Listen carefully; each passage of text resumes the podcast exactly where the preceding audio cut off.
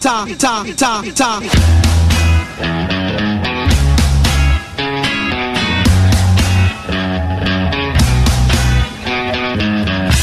En Mix FM, Buenas tardes Cantabria.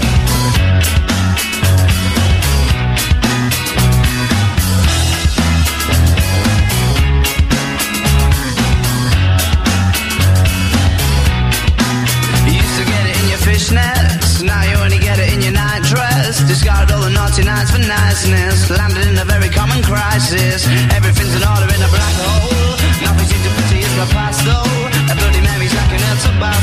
Remember when you rascal? Oh, the best the best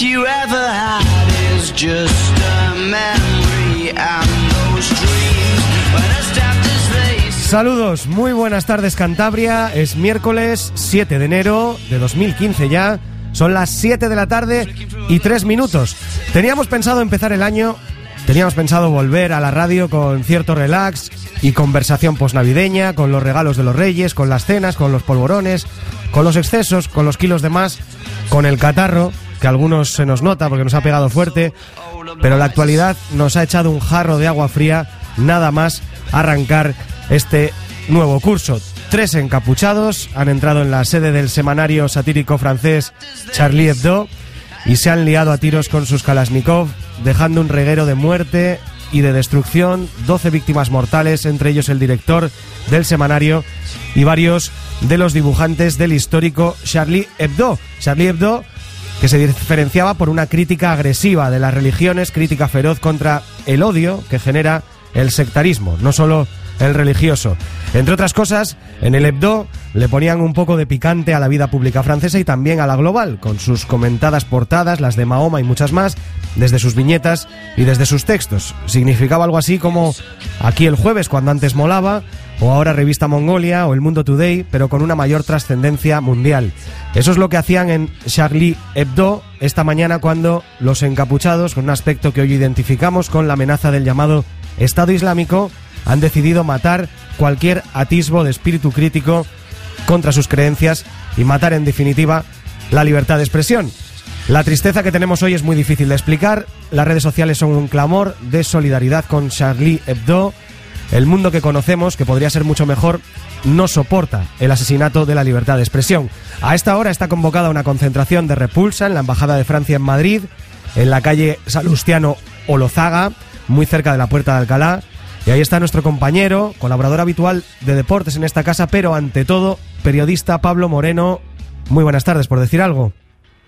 Muy buenas, Guillén, por decir algo. La verdad es que el ambiente por aquí, por la Embajada de Francia, es súper triste porque porque hemos hemos sufrido una, una noticia totalmente deja desangelado absolutamente. No hay mucha gente en la concentración, acaba de comenzar.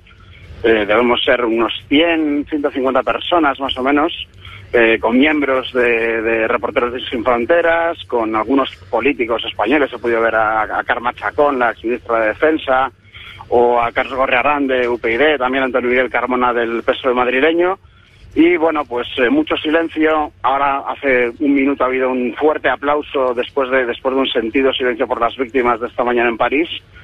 Y más allá de eso, pues alguna bandera francesa, eh, carteles de Je suis Charlie y de Reporteros Sin Fronteras para condenar el, el atentado de esta mañana. Gracias, Pablo. Esa es la fotografía a esta hora de la tarde en la Embajada Francesa en la capital de España. Luego volvemos contigo con más sobre la reacción española a esa masacre en el Hebdo, en París, y con deportes también, que no deja de ser lo que teníamos previsto y lo que no se debe alterar. Gracias, Pablo. Perfecto, luego hablamos. Un abrazo para todos. Hasta ahora, un abrazo. Como me decían esta tarde, no nos confundamos. El ataque es a la libertad de expresión. Unos intentan robarla de golpe, de golpe, como los asesinos de este 7 de enero negro en París y en todo el mundo, pero otros intentan robar la libertad de expresión poco a poco.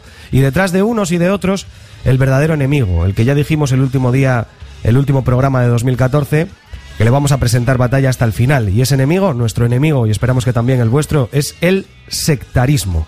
Que es lo que mueve sucesos como el que ha pasado hoy en París. Decíamos que habíamos previsto un programa más sosegado pero muy interesante y sí, arrancamos fuerte el año con los dos protagonistas del principio de este 2015, Lorenzo Vidal de la Peña, el nuevo presidente de COEC Pyme, y Juan Mabrún, el secretario general de Podemos en Santander. Con ellos vamos a hablar de qué planes tienen para esas organizaciones, para las organizaciones que ahora van a liderar y de nuevas formas de gestionar los liderazgos en tiempos más que convulsos. Sería muy facilón para nosotros recordar que ya estamos en 2015 y que es el año al que llegaron en regreso al futuro y hablar de que no vemos coches voladores todavía y que no hay ciudades en la luna, pero ya sabéis que nosotros somos un poco más rebuscados que todo eso y nosotros hoy queremos viajar a bueno, solo hace un año, al principio de 2014, hace 12 meses, no pensábamos que fuera una posibilidad real que, como os contamos antes de irnos, Liberbank acabara admitiendo su derrota judicial frente a los afectados por las preferentes.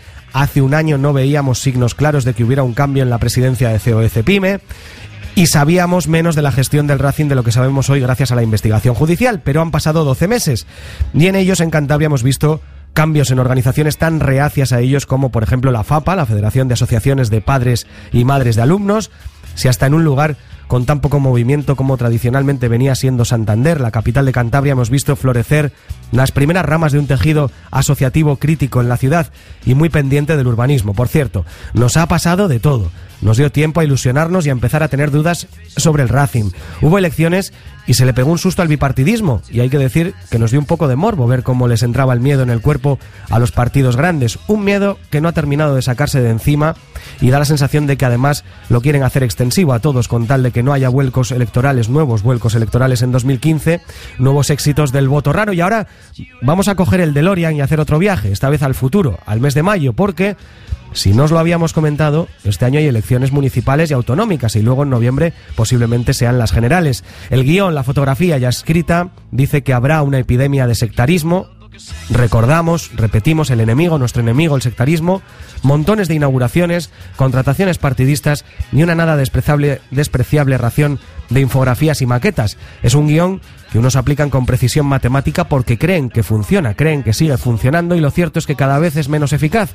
El sectarismo ya no da votos, sino que causa rechazo. Cuando vemos una inauguración empezamos a preguntarnos quién ha pagado la carpa, quién paga los canapés, y que un alcalde te contrate por dos meses no significa ya que automáticamente le vayas a entregar tu voto para devolverle el favor. La foto clásica se está desvaneciendo a contrarreloj y en nuestra mano está hacer otra foto diferente, sin etiquetas ni sectarismo, con más sociedad civil, con más democracia, más transparencia y más participación en todas partes, no solo en las instituciones. Ahí vamos a estar nosotros, con vosotros, nuestros oyentes, lectores, socios, porque hace un año el Faradio no era como ahora. Éramos más débiles, ¿por qué no decirlo? Porque éramos menos. Ahora somos más más que vamos a ser y vamos a ser más fuertes porque crecimos y empezamos a hablar de desahucios, de las dudas que se crecían en torno a la nueva etapa del Racing, del séptimo consejero, del urbanismo en Santander, del convenio de San Martín, de los créditos blandos, de las contrataciones singulares de empleo en Santander y las que vendrán en otros municipios, de la senda costera o de las irregularidades en las elecciones a estudiantes de la Universidad de Cantabria. Y una cosa más, para este 2015 os proponemos un trato, si vosotros hacéis cosas arriesgadas, diferentes, innovadoras, innovadoras, sobre todo útiles, nosotros vamos a estar ahí para contarlas, sin complejos, sin etiquetas y sin miedo. Hoy más que nunca, porque a nosotros nadie, insistimos, nadie nos llama gallinas. Enseguida todo, antes la canción del día, va en francés, excepta Tombe la chemise. Mondo Sonoro nos trae la canción del día.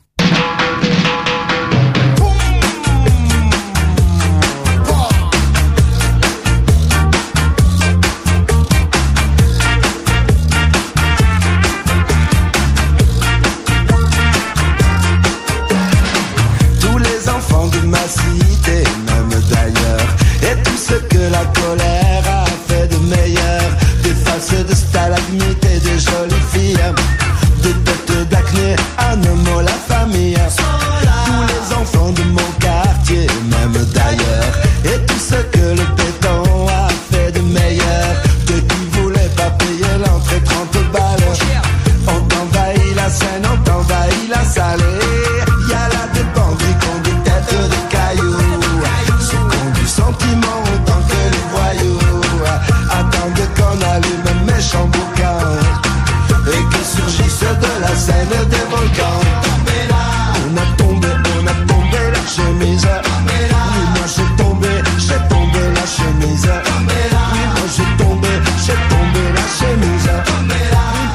Je crois, je crois que ça va pas être possible, pas être possible par les escaliers. Alors là, vous dégagez, vous dégagez pas, vous dégagez pas là-bas. Non, moi j'en ai rien à foutre. Allez, hop. Tous les enfants de ma cité, même d'ailleurs,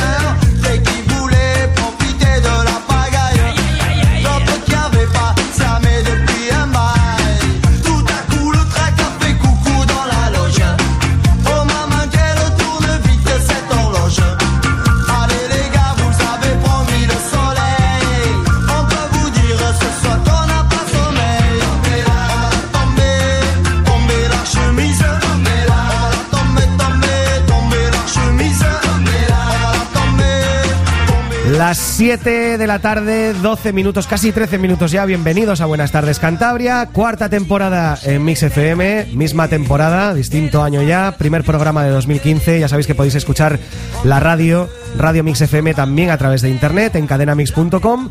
Y este programa, buenas tardes Cantabria.com. También tenéis los dispositivos móviles con la aplicación TuneIn, nuestras redes sociales abiertas para comentar sobre este programa, un programa muy que, pero que muy interesante. En Twitter, arroba BT Cantabria, en Facebook, ahora somos Buenas tardes Cantabria, ya sabéis que le podéis dar al me gusta, si no lo habéis hecho ya, y os recomendamos también, como siempre, la página del Faradio para que estéis bien informados sobre la última hora de nuestra región. Solo tenéis que darle al me gusta. Óscar Allende, muy buenas tardes, feliz año nuevo. Feliz año nuevo, buenas tardes Guillem, buenas tardes Cantabria, buenas y mocosas tardes Sí. porque estamos Estamos los dos ahí como estamos con la, con la es una pasada, es una pasada. Yo me he tomado me han recomendado jengibre, que dicen que, que, el gen- que el jengibre sí sí, que lo compras en herboristerías y cosas de estas, los polvoreas un poco y que va muy bueno. Para eso yo el jengibre lo tenía muy asociado a los libros de los cinco, ¿sabes? Que estaban todo el día tomando tarta de Sí. jengibre y cerveza de jengibre, pues bueno, resulta que existe. Ha venido con las raíces a Distrito Suena Beta. como un tubérculo ¿Qué tienes ahí? sí. Sí. Es raro, es raro. sí, sí, es muy raro. Bueno, pues nada, esperemos que funcione, ya me lo contarás. A ver, a ver. Y hasta, hasta entonces, eh, que no falten los Kleenex. bueno, enseguida vamos a ir con todo. Tenemos por aquí, le habéis oído ya a Lorenzo Vidal de la Peña. Es el nuevo presidente de la patronal cántabra de COE Pyme y enseguida vamos a conversar con él. Pero le saludo ya, Lorenzo Vidal de la Peña. Muy buenas tardes, presidente de la COE. Qué fuerte suena, tardes, ¿eh? Guillem. Sí, ¿verdad? Eso me estaba dando la sensación. Eh, hasta hace- Está- ¿Quién es ese? No, no te no ha venido. bueno, enseguida charlamos un poquito de esta nueva etapa para la COE y para Lorenzo Vidal de la Peña. Antes de nada, como siempre, hay que echar un vistazo a las carreteras, que es hora punta, lo acabamos de ver además, con muchísimo tráfico, como si no se hubieran pasado las navidades. Información que ofrecemos, como siempre, gracias a Autocar hommes. ¿Es información de carreteras? ¿Qué es información de carreteras? Información. Información de carreteras. De carreteras. Carreteras. Carreteras. Carreteras. Carreteras. Carreteras. Autocar Esteran patrocina la información del tráfico. Bueno, y la información del tráfico que empezamos, como siempre, en la web de la Dirección General de Tráfico. A esta hora hay una incidencia en la A67 entre Santander y Torlavega. Ha habido un accidente a la altura de Montpía. Hay tres kilómetros de retenciones eh, porque hay carriles eh, centrales que están cerrados hasta ahora, según la incidencia que marca la web de la DGT y sigue sin arreglarse esa carretera autonómica que teníamos estropeada desde antes de irnos en 2014. Es la autonómica 856 a la altura de La Venta. No se puede circular entre el kilómetro 5,8 y el kilómetro 7,8. En las calles de Santander echamos un vistazo a las pantallas del Ayuntamiento, del Gobierno de Cantabria y de la Autoridad Portuaria. Vemos que el tráfico es denso, es intenso, sobre todo en las eh, vías del centro de la ciudad a partir de Cuatro Caminos y hasta la altura del Banco Santander, de la rotonda del Palacete del Embarcadero y luego sobre todo también en las principales glorietas de salida, desde Cuatro Caminos a Valdecilla, el distribuidor de la Marga y en los accesos y en las salidas, por la calle Castilla y por Marqués de la Ermida.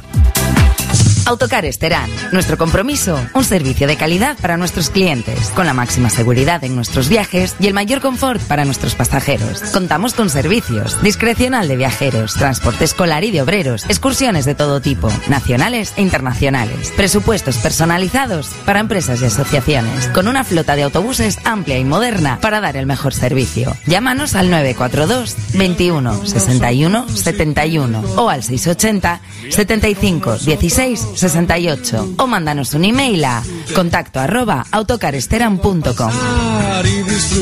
Si vas a viajar, no lo dudes. Autocaresteran. Las prisas al volante no son buenas, pero si quieres una ayuda de 2.000 euros para comprar tu próximo vehículo comercial o industrial, date prisa. Ya está aquí el plan Renueva de Vehículos Profesionales de Cantabria para autónomos y pymes. Infórmate en tu concesionario. Es una iniciativa de ASECOBE y el Gobierno de Cantabria. Ahora en Cantabria, disfruta un plan de cine sobre ruedas. Autocine Cantabria. Todas las pelis de estreno, desde la intimidad y comodidad de tu coche, en una gran pantalla, con calidad digital y a través del equipo de música de tu coche, al mejor precio, con servicio de bar, snacks, cervezas, refrescos y palomitas. Autocine Cantabria, un cine diferente. Consulta la programación y horarios en www.autocinecantabria.es o en Facebook y Twitter. En Los Ochos, Torrelavega, salida 180 de la A67.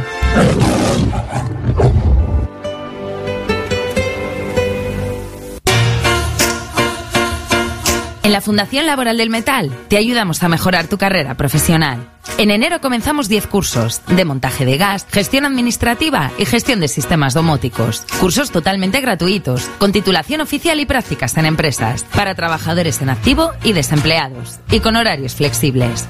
Estamos en Peña Castillo. Más información en www.fundacionlaboraldelmetal.es.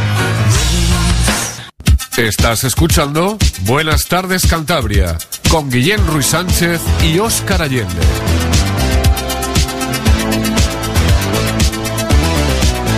Las 7 de la tarde, casi 19 minutos, estamos en Radio Mix FM, es el primer Buenas tardes Cantabria de 2015 y lo hacemos con un invitado que ha sido protagonista en estas últimas navidades, es Lorenzo Vidal de la Peña y ya es el presidente de la COE. Lorenzo, muy buenas tardes de nuevo. Muy buenas tardes, Guillermo. Bueno, eh, dijiste ya está bien en un momento dado, eh, en el mundo de la empresa ya está bien, algo no funcionaba.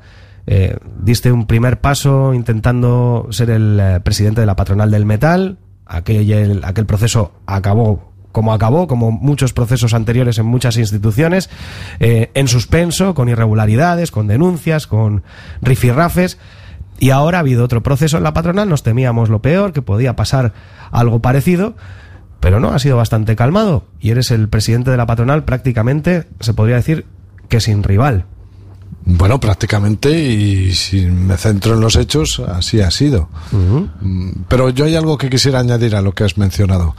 Eh, no es que ocurriera lo que ocurrió con la Federación del Metal y hasta ahora.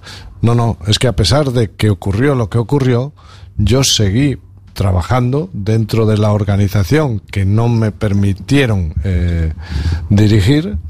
Seguí trabajando y bueno, y participando, haciendo lo que había dicho que haría, sin más. Bueno, ahora hablamos de todo esto. Es la noticia del día, la noticia del cambio de año, eh, que vamos a convertir en entrevista del día, más bien en entrevistas del día, porque luego va a estar por aquí el otro gran protagonista de estas Navidades, que es Juan Mabrún, que se ha hecho con la Secretaría General de Podemos en Santander. Pero lo primero es lo primero, entrevista al nuevo presidente de COEC Pyme Cantabria, entrevista a Lorenzo Vidal de la Peña, es la noticia del día. Ahora Internet patrocina la noticia del día.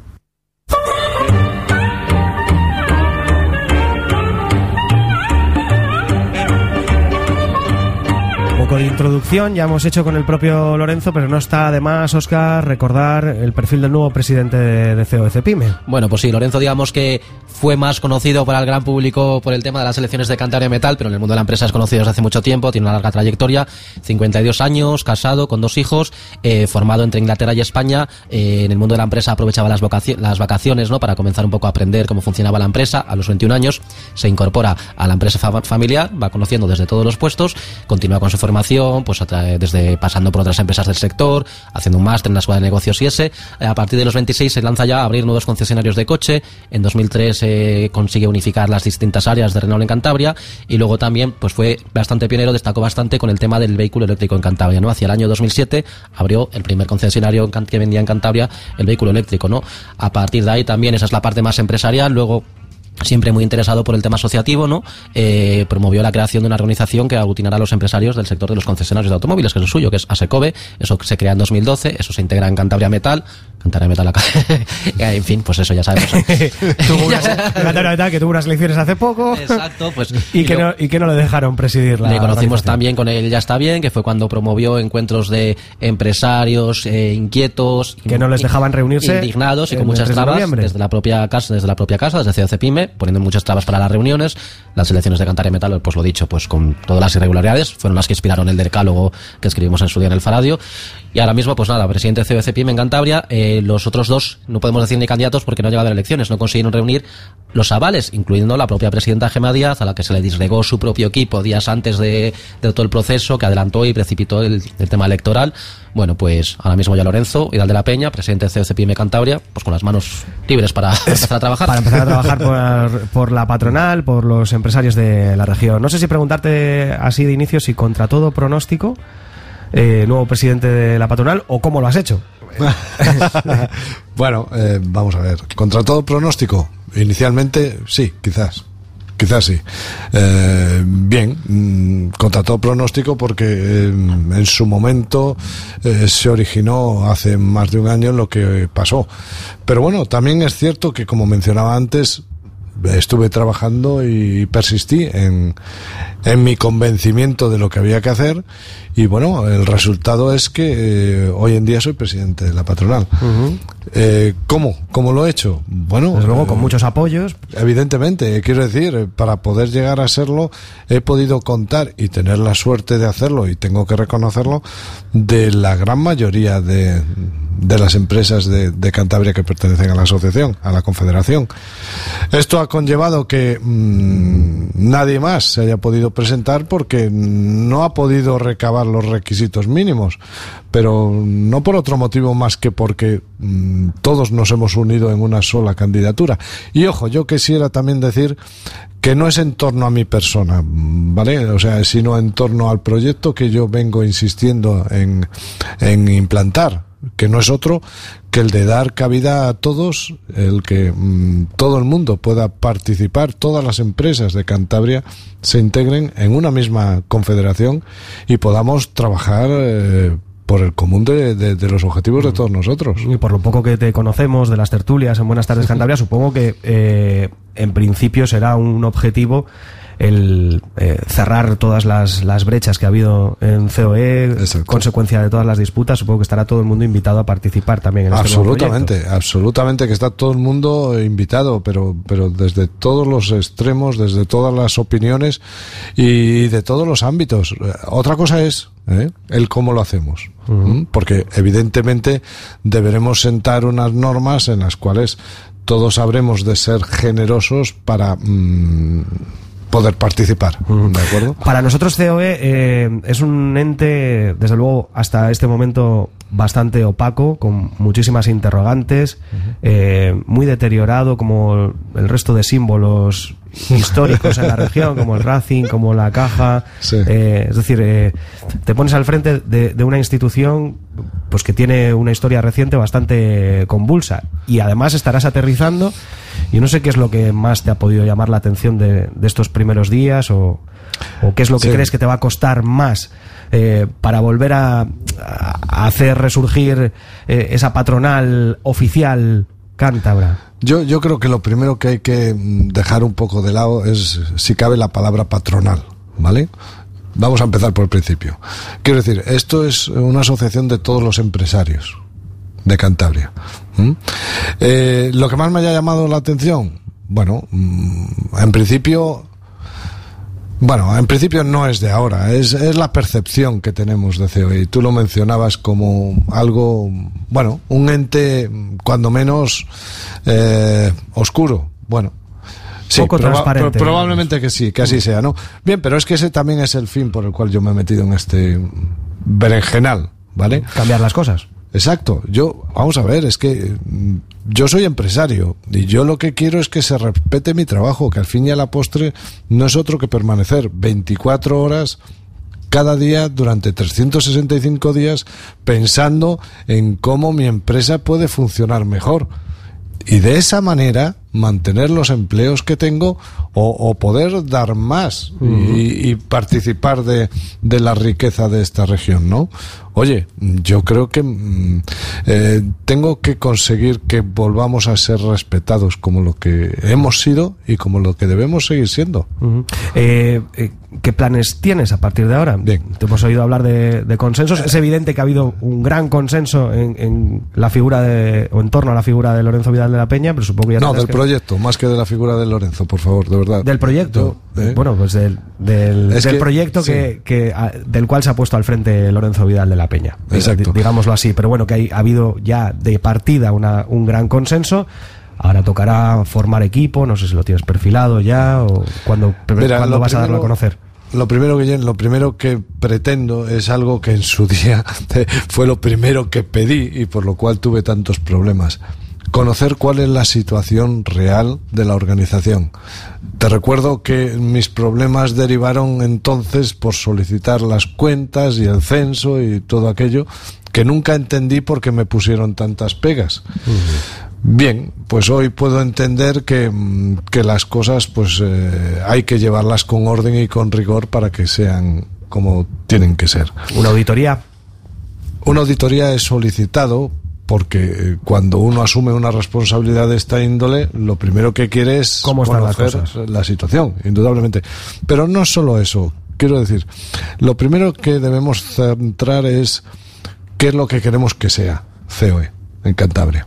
¿Qué, qué queremos que sea? ¿Para qué queremos que esté? ¿Qué, qué es lo que nos puede eh, dar a nosotros los empresarios eh, y a la región en su conjunto una organización de empresarios como esta, ¿no? Para esto he convocado una junta directiva el día 16 con el fin de, mm, bueno, de perfilar la línea de lo que queremos hacer y ser. Con esta idea y con este objetivo, establecer un plan estratégico que, que delimite cuáles son las necesidades para, para llegar a ello. ¿Mm? Con esas necesidades podremos analizar qué inversiones y qué gastos podemos tener y, de dónde podemos conseguirlo y, y hacerlo para que de esta manera pudiéramos tener eh, la sostenibilidad, la autofinanciación, que yo creo que sería Un lo poquito más de autonomía, ¿no? Eh, por parte de, Absoluta. de las empresas. La idea sería Porque que fuera- Una, una de las cosas, una de las cuestiones que más nos han llamado la atención últimamente es que, eh, paralelamente a esa gestión muy opaca, muy convulsa, eh, con muchos escándalos, eh, paralelamente a todo eso, en los últimos años, lo que hay es un peso enorme de la financiación pública y a la vez, tal vez, derivado de eso, una dependencia en el discurso de la patronal hasta la fecha de bueno los intereses del gobierno de turno. Eh, y, y por ahí igual el- la voz del empresariado debería ser un poco más libre, un poco más independiente y reflejar un poco más la situación real, ¿no? Indudablemente, vamos a ver, fuera parte de cuál sea el, el parecer o el color del gobierno regional, eh, indudablemente que la organización empresarial debe- no debe de mantener ningún tipo de ideario político, sino que nosotros nos dedicamos a nuestras empresas, no, no tenemos por qué participar, o entiendo yo que no debemos de participar, habremos de ser críticos con eh, el escenario que se nos eh, traslade, con el que tengamos que trabajar. Pero críticos constructivos, ¿eh? Eh, por favor. Lo que yo Pero no hay creo. que tener miedo a la crítica. No, no, no, en absoluto. Pero, pero lo que estoy convencido es de que, mm, mira, el empresario tiene que ser una fuente de soluciones. Nunca de problemas. No- nosotros no estamos para, para tener ni crear problemas. Nosotros estamos para dar soluciones. Supongo que un reto también en esa línea será abrir la puerta de la COE y que vuelvan gente, eh, empresarios que se han marchado en los Por últimos tiempos. supuesto, claro, por supuesto que sí, pero siempre que vengan en esa disposición. ¿eh? Construir. Construir, ser positivos. Eso está pasando ya de las relaciones que las llamadas, imagino que hayas tenido después del, del resultado, bueno, iba a decir resultado, no es un resultado como tal, de la proclamación. Eh, hay empresarios de los que se marcharon, incluso organizaciones de las que se marcharon, que Correcto. manifiestan su disposición a volver, y también de cara a relaciones con el exterior, también te quería preguntar un poco pues el tema de la Cámara de Comercio, que en los últimos tiempos, pues bueno, la relación entre COE y Cámara de Comercio no era muy fluida. ¿Cómo vas a gestionar esas relaciones, digamos, tanto con empresas que se marcharon, organizaciones Sí. que se marcharon, como la Cámara de Comercio? Bueno, eh, una de las cosas que mm, hoy estoy contento es porque siendo el primer día he visto que se ha solicitado eh, la entrada de alguna asociación y de alguna empresa que en su día se marchó, entre comillas, cabreada. Bueno, pues eso ya eh, de por sí es un buen síntoma, ¿no? ¿Como cuál se puede decir? Yo creo que no, yo creo que debieran ser ellos los que eh, Lo anuncien en anuncien en su momento. y es su decisión y yo se lo agradezco y bueno, estableceremos las líneas de, de- por las cuales y el cómo pues para poder integrarse, ¿no? En cuanto a las relaciones con la Cámara, como mencionabas, bueno, mm, yo creo que Modesto Piñeiro y toda la Cámara de Comercio de, de- de Cantabria es gente muy razonable. Es, yo creo que debemos ser eh, plenamente complementarios. es, es que es absurdo. A ver, yo, yo es que no lo entiendo. Bueno, no lo he entendido. Eh, lo he dicho más parece- veces, no, ¿no? parecía Pero- como que había una competencia eh, Es ridículo. directa, no sé, incluso por las personas o por, por ciertos perfiles y, al- y en el fondo de todo la situación de, de escasez, eh, escasez de dinero público, de financiación, la Cámara de Comercio ha tenido que tirar eh, por sus propias vías, sin embargo COE ha seguido manteniendo cierta financiación, yo no sé si por ahí eh, Yo creo que de- mira, entre personas razonables yo creo que tiene que haber acuerdo. O sea, ¿no? yo creo que estamos condenados a entendernos, ¿no? O sea, si representamos al empresariado de Cantabria, lo que debemos es de, de mirar la complementariedad de esfuerzos, cuando sobre todo... Eso, que no haya duplicidades, ¿no? En absurdo, es absurdo. Claro. O sea, lo que tiene que haber es sinergias, lo que tiene que haber es multiplicidad, es decir, que lo que tú hagas, si yo puedo potenciártelo, es, es lo que debemos de hacer, ¿no? Claro. Allí donde tú seas mejor y yo te pueda ayudar, pues, pues, oye, si es que es por mi interés como empresario, no es por otra cosa. Igual que por el tuyo, entiendo. Ya nos, ya nos contarás qué hay que hacer para, para ir a la COE o a CEPIME o no sé. Claro. Hay una empresa detrás de este programa, se llama Pues, En Medios. Pues, pues, por favor, claro, ¿por qué no? Bueno, eh, has estado reunido con el presidente de Cantabria esta mañana. Sí. Con Ignacio Diego. ¿Qué tal ha ido la reunión? Cercana, bien, yo mm, la valoro muy positivamente. Hombre, no solo he ido a saludarle, porque yo siempre aprovecho para llevar alguna cosa. Llevabas pero- deberes ya. Claro. ¿Te has pedido? Pero, mm, le he pedido voluntad de, de, mm, de, de adelantar algunas cosas, ¿no? ¿Eh? Pero bueno, él en su medida y en sus posibilidades, pues eh, seguramente lo hará. Quiero decir, no, no se trataba de adquirir un compromiso. Eh, la voluntad era más que, más que suficiente para mí y yo creo que además ha sido, como, como insisto, ha sido cercano. Hemos hablado de la integración, hemos hablado de, de la participación de todos aquellos que se fueron y de abrir las puertas, como, como ahora hemos estado comentando. ¿eh? Y bueno, hemos hablado de futuros proyectos eh, comunes que, que pudieran ser de interés. Igual que también hemos hablado de la relación con los sindicatos y de la situación social. Eso lo he escuchado en un audio que nos ha llegado del gobierno eh, al presidente insistir en la concertación social. Eso que, eh, según él, mm, pues no ha dejado de haber y según los sindicatos, por ejemplo, eh, se ha echado en falta durante toda la legislatura. Eh, ¿Hace falta concertación social? Teóricamente, él me ha intentado demostrar que realmente la hay. Otra cosa es que públicamente exista la foto. Yo, sinceramente, mm, No está bien, está bien aclararlo. Es verdad que han desaparecido las fotos, pero, pero puede haber diálogo, puede haber llamadas, claro, puede haber o mesas de trabajo. Y lo hay además en, en conflictos Exacto. importantes, en Esniace, en, Exacto. en- en otros que hemos tenido eh, recientemente. Al final el presidente habla con los líderes sindicales. ¿Has hablado ya con los eh, líderes sindicales o te Pues tengo concertadas eh, eh, reuniones en breve, o mejor dicho, solicitadas porque no sé si ya estarán cerradas o no, pero eh, te recuerdo que llevo dos días y, No, no, sí, sí, no. y, y uno era fiesta, aunque Pero bueno, es, es- es- es tu intención, ¿verdad? Sí, por supuesto, y además de forma inmediata porque eh, extraoficialmente, pues, pues tanto con María Jesús, UGT o con Carlos, comisiones... O, Pues si son bueno, tertulianos aquí de, de- de- esta mesa, seguro que habéis coincidido alguna vez. Sí, Y- eh, bueno, y, además eh, es gente eh, inteligente y es gente eh, fácil. Quiero A- decir, además, eso, lo único que requerimos es me- tener un espacio. Me si parece que tanto con Carlos como con María Jesús eh, compartís esa visión de que ahora mismo empresario y trabajador están necesariamente en el mismo bando y, Pero por narices. y que han cambiado las cosas, ¿no? Y que hay que empezar a enfocar de otra manera las cosas. Absolutamente, y debemos ser conscientes de que, de que ha cambiado todo, ha cambiado muchísimo todo, el escenario es otro, por tanto, no podemos seguir manteniendo las mismas relaciones. Y dentro de ese, de ese diálogo, de esas perspectivas, interesa mucho, bueno, pues ver la, el presidente de CBC Cantabria, la visión que tiene de cómo está la economía de Cantabria. Al final, la economía más del día a día, cómo lo están viendo las empresas en la situación actual, se pueden asumir los discursos triunfalistas que, de los que venimos oyendo hablar, ¿no? Hace poco hablábamos de los datos del paro de todo 2014 ya, que decían que Cantabria lideraba la reducción del desempleo. Bueno, un poco cómo está la economía de las empresas más a pie de calle. Mira, yo en relación a los datos depende quién los dé y para qué los utilice. O sea, al final es que cada uno los puede poner casi como quiera. Entonces el que te escucha, pues le puedes convencer mm, de lo que quieras argumentando lo que te dé la gana. ¿Mm? Dicho esto de partida, eh, es cierto. Vamos a ver, una realidad es que ha bajado el número de desempleados. Pero también es cierto que no ha subido eh, igual el número de altas en la seguridad social. Es decir, luego entonces se me, pierde, se me efectivos pierde por el una camino. Mm. parte, ¿no? ¿Eh? Se me pierde una parte. Sin embargo, yo sí te puedo hablar de, de dos datos que a mí sí que me importan bastante. Y es, eh, hasta 2013 han desaparecido de cada cinco empresas una. Ha desaparecido. ¿Vale? Una y pico. Pero bueno, una. De cada cinco, una ha cerrado. Ha desaparecido. 20% así. Eso es. En 2013 eh, se iguala o ya incluso sube un poquitín. Si no recuerdo mal, es en torno a 4.000 empresas las que, las que, las nuevas, de nueva creación, unas 4.000 empresas de nueva creación en 2013, que sienta un poco la base, ¿no?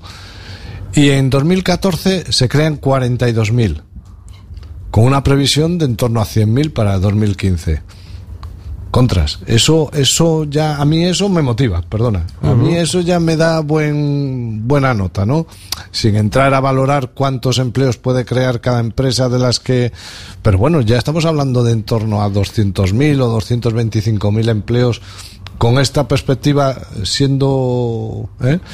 Claro, tampoco estamos hablando ni de la calidad de los contratos, ni del- ¿vale? Estamos- El, re- el reto tal vez puede ser facilitar la colaboración entre empresas que sí, que se crean, iniciativas que surgen y muchas, pero que bueno, que no dejan de ser pequeñitas y al final eh, poner en contacto distintas áreas de, de profesionales, de conocimiento, Eh, vamos a ver. cola- para colaborar, para Es hacer que cosas un poquito más hacer. grandes. Es que hay mucho por hacer, ¿vale? Lo sé, lo sé. Eh, no, es que es cierto, hay, hay O mucho por me lo hacer. imagino, vamos. Y, y- y hay que potenciar muchas cosas y hay que mm, participar de la iniciativa y habría que conseguir eh, foros y fondos de, para mm, la generación de, de ideas y de, de nueva gente, ¿no? Pero también para, para mm, que las pequeñitas se hagan un poco más grandes uniéndonos entre ellas y eso les otorgue un poco más de seguridad que a veces también es más que necesaria ¿no? y, y de esa manera poder llegar a fondos o a mm, posibilidades al fin y a la postre lo que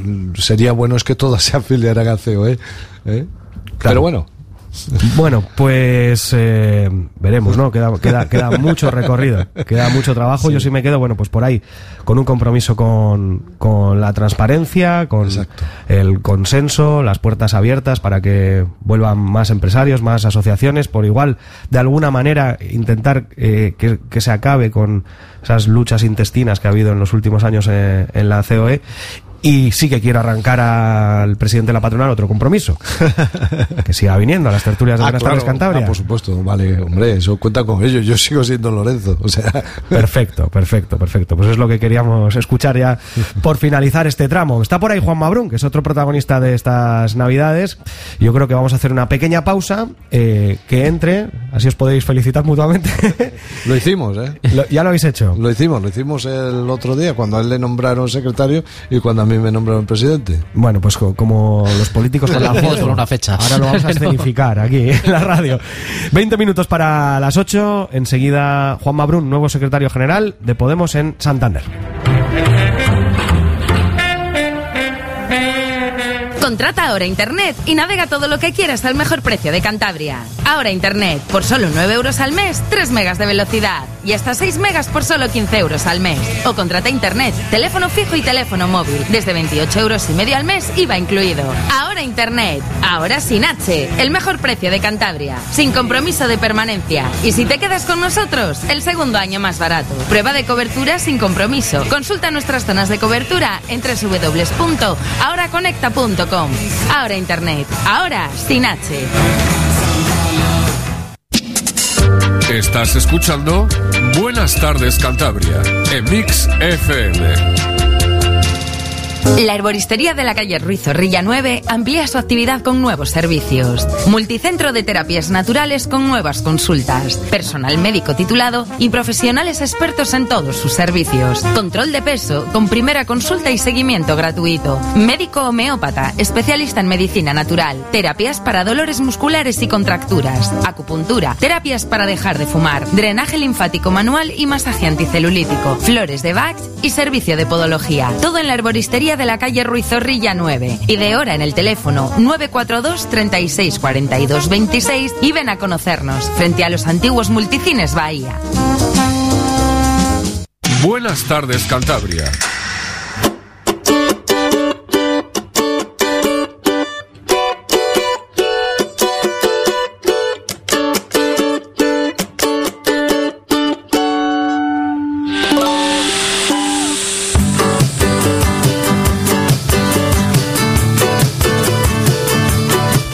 7 de la tarde, 42 minutos. Seguimos en este primer Buenas tardes Cantabria de 2015. Hemos estado charlando con el nuevo presidente de la patronal, con Lorenzo Vidal de la Peña, y tenemos por aquí al otro gran protagonista de estas navidades, de estas fechas. Muy conocido también por nuestros oyentes, tertuliano habitual de este programa, también de la hora de Walter, Juan Mabrún, nuevo secretario general de Podemos en Santander. Muy buenas tardes. Muy buenas tardes. ¿Cómo estamos? Bien, contento. Está bueno, eh, estaba el, el viernes, la verdad, muy contento, muy feliz. Llegó el viernes por la noche, que hicimos como una reunión informal y, y bueno, parecía todo bien, bien. Y el sábado empezamos a trabajar, no veas todo el trabajo que hay. Es Me impresionante. suena, alguien me lo acaba de decir. Te lo acabas de decir, no, no te he escuchado, pero es eso, ¿no? O sea, el De hecho, primer te voy a hacer la, misma primera pregunta que a él. Sí. Si te lo No.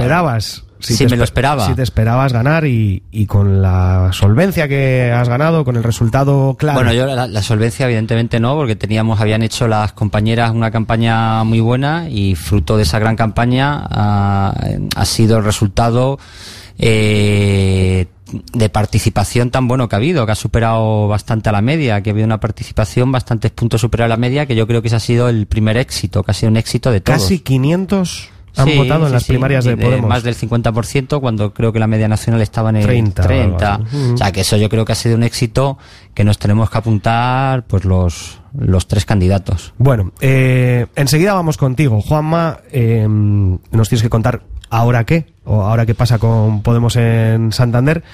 Y a- bueno, eh, antes de despedir a Lorenzo, que, que tiene ya ajetreo eh, inminente, lo que sí que te decimos es que aquí le tienes al nuevo presidente de la patronal, por si el nuevo secretario general de Podemos en Santander tiene algún mensaje para él. Aprovecha. Bueno, tener tiene mi móvil ya. o sea Ya que- tengo, no, no, por eso ya estamos, estamos ahí viendo que ten- ya que tenemos el móvil, ya enviaremos, enviaremos mensajes a- aquí a Lorenzo.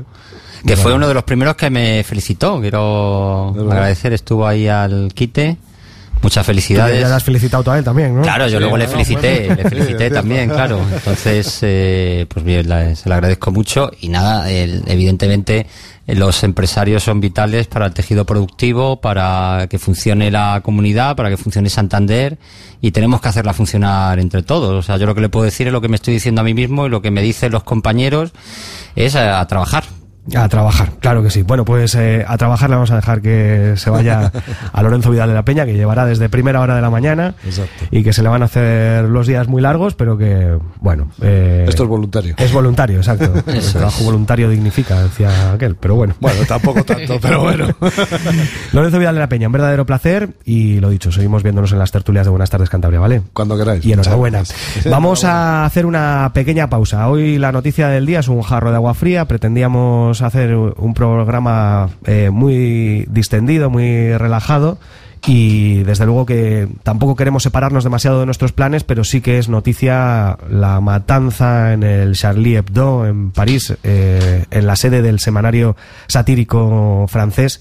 Y queremos saber cómo está la concentración en Madrid. Hemos abierto por ahí el programa con Pablo Moreno desde eh, un punto céntrico de la capital de Cantabria, al lado de la capital de, de España, al lado de la Puerta de Alcalá, y queremos saber cómo sigue eso. Y como no queremos apartarnos demasiado de lo habitual, es quien nos da los deportes, Pablo Moreno, así que en una eh, pirueta vamos a ir con ello, que nos cuente cómo está la concentración, que nos cuente la actualidad de los deportes, en la que además es protagonista el Barça en plena descomposición. Y luego vamos ya con Juanma, habrá tertulia, eh, tenemos eh, cosas que comentar, asuntos que han quedado por ahí medio pendientes de las navidades, muchas cosas todavía por delante en este Buenas tardes Cantabria. Una breve pausa y volvemos a Madrid a esa concentración de repulsa de los atentados en París. Buenas tardes Cantabria. Cada tarde a las 7 en Mix FM. Juggernaut 942 33 33 33. El teléfono de Radio Taxi Santander, el de siempre. Pide tu taxi más fácil, más cómodo y más rápido. 1. Por teléfono, el de siempre. 942 33 33 33. 2. En la web www.radiotaxisantander.es. Haz tu reserva online al momento o prográmala, sin esperas y con confirmación inmediata de taxi enviado. 3. Y ahora también puedes descargarte gratis la aplicación QT, Quiero un taxi. Disponible para iPhone y Android. Radio Taxi Santander, tu taxi de siempre. Autocar Esterán. Nuestro compromiso, un servicio de calidad para nuestros clientes, con la máxima seguridad en nuestros viajes y el mayor confort para nuestros pasajeros. Contamos con servicios, discrecional de viajeros, transporte escolar y de obreros, excursiones de todo tipo, nacionales e internacionales, presupuestos personalizados para empresas y asociaciones, con una flota de autobuses amplia y moderna para dar el mejor servicio. Llámanos al 942 21 61 71 o al 680 75 16 68 o mándanos un email a contacto arroba autocaresteran.com. Si vas a viajar, no lo dudes. Autocar Esteran. En la Fundación Laboral del Metal te ayudamos a mejorar tu carrera profesional. En enero comenzamos 10 cursos de montaje de gas, gestión administrativa y gestión de sistemas domóticos. Cursos totalmente gratuitos, con titulación oficial y prácticas en empresas, para trabajadores en activo y desempleados, y con horarios flexibles. Estamos en Peña Castillo. Más información en www.fundacionlaboraldelmetal.es. Buenas, vengo de Banon de Vent para lo del anuncio. ¿Dónde enchufo esto? ¿Pero esto qué es? Nada, pues son unos vídeos de ejemplo para enseñar. ¿Cómo unos vídeos? Esto es radio. Pero es que nosotros somos una productora de vídeo, ya sabes, vídeos corporativos, spots, vídeos musicales. Ya, vídeos, ¿eh? Venga, cuando veas la lucecita roja empiezas a hablar. Eh, Bandon de Vent, hacemos vídeos. Visita bandondevent.com. ¿Qué tal lo he hecho? Bueno. Estás escuchando Buenas tardes Cantabria con Guillén Ruiz Sánchez y Óscar Allende.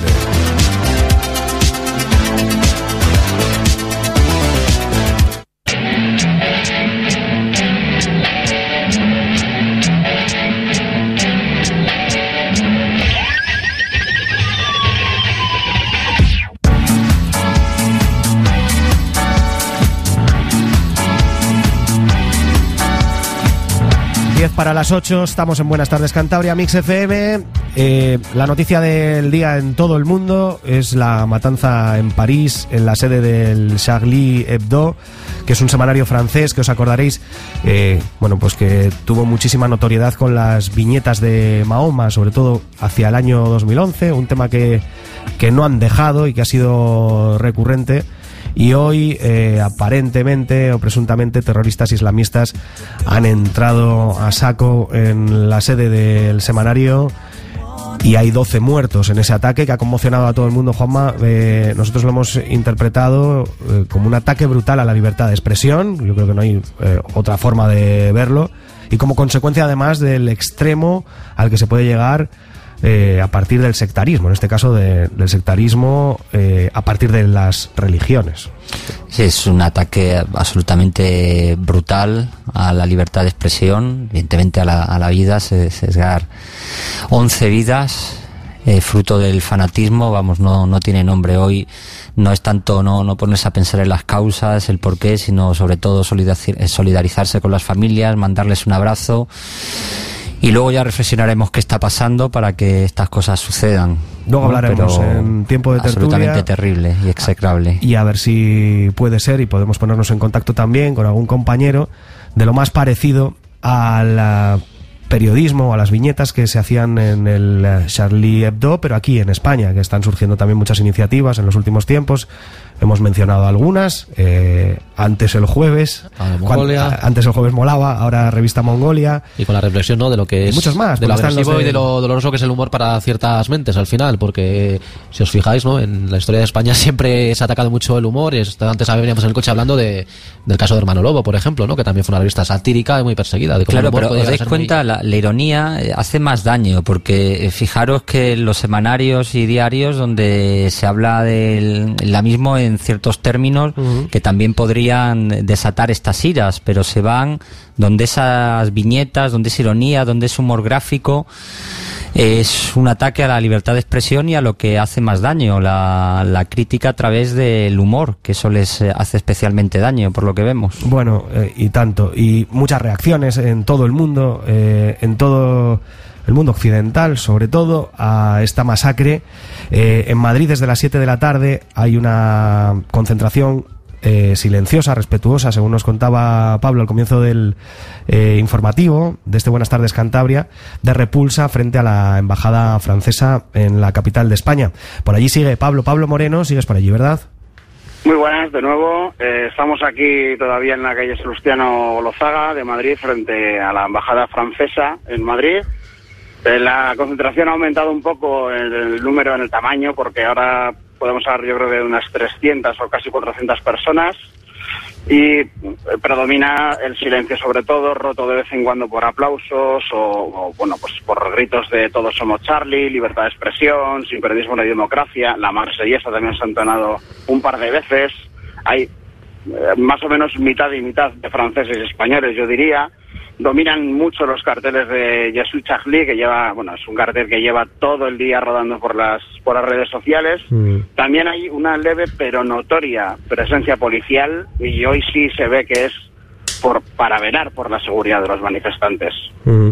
Eh, en toda Francia y en todos los medios de comunicación, en los más significativos, pues eh, se han redoblado esfuerzos policiales después de eh, la masacre. Estoy viendo en los medios de comunicación que, Francia entera ha salido a la calle con, con fotos verdaderamente emotivas, como la que estoy viendo en el país.com, una concentración en Nantes. Bueno, eh, noticia que Pablo, y, sobre todo supongo que habrá periodistas también en la concentración, al, mundo de la comunicación, eh, por lo que lleva detrás esta historia, nos ha conmovido especialmente, ¿no? No sé si por allí, en, Los Corrillos, en, en Madrid, frente a la Embajada Francesa, también se habla de eso. Eh, se habla un poco de eso y ah, bueno, aparte de todos los compañeros, claro que hay trabajando, unos pues con la cámara al hombro, otros con la cámara de fotos, otros con el micrófono o con un iPad, eh, recogiendo impresiones de, bueno pues de lo que ha sido una, una matanza inexplicable realmente. Mm. Bueno, Pablo, que eh, habitualmente te llamamos para hablar de deportes. eh, normalmente ya sabes que es una pena no poderte tenerte aquí en los estudios y hoy ha sido bueno, un pequeño lujo poder tenerte para informar sobre esa concentración en Madrid a pie de calle, pero no queremos apartarnos tampoco demasiado de nuestro guion. Y nuestro guion es que nos hables del deporte. Así que, te- si te parece, ya mismo vamos con ello. Los deportes. En Buenas tardes, Cantabria.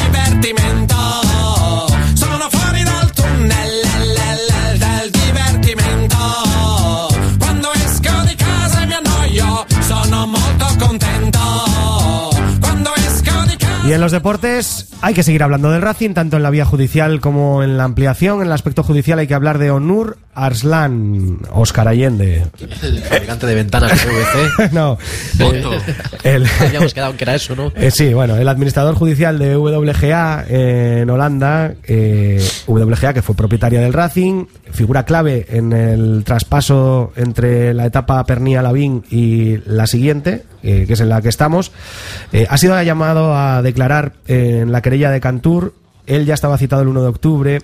Eh, podría ser una, una comparecencia interesantísima para este caso por toda la información que podría aportar sobre los movimientos que desencadenaron su presencia aquí en la Junta del, va a ser un año ya, 31 de enero, después del plante en la Copa del Rey contra la Real Sociedad. Pero lo sorprendente, lo publica hoy el mundo, es que pide dinero, y no veas qué pasta, por venir a Santander a declarar, Pablo. A mí me parece que estas cosas no se suelen conocer. Eh, Yo cuando pienso en la justicia, pues siempre creo que los jueces mandan y los demás los ponemos a su servicio en la medida de lo posible. Y entiendo que si una persona vive en Holanda y tiene que declarar como testigo en Santander, se le pongan facilidades para que venga en forma de billetes de avión, de estancia una, de una noche aquí. Pero es que Arslan pide 200 euros por cada hora que pase en la capital de Cantabria, además de esas otras cosas.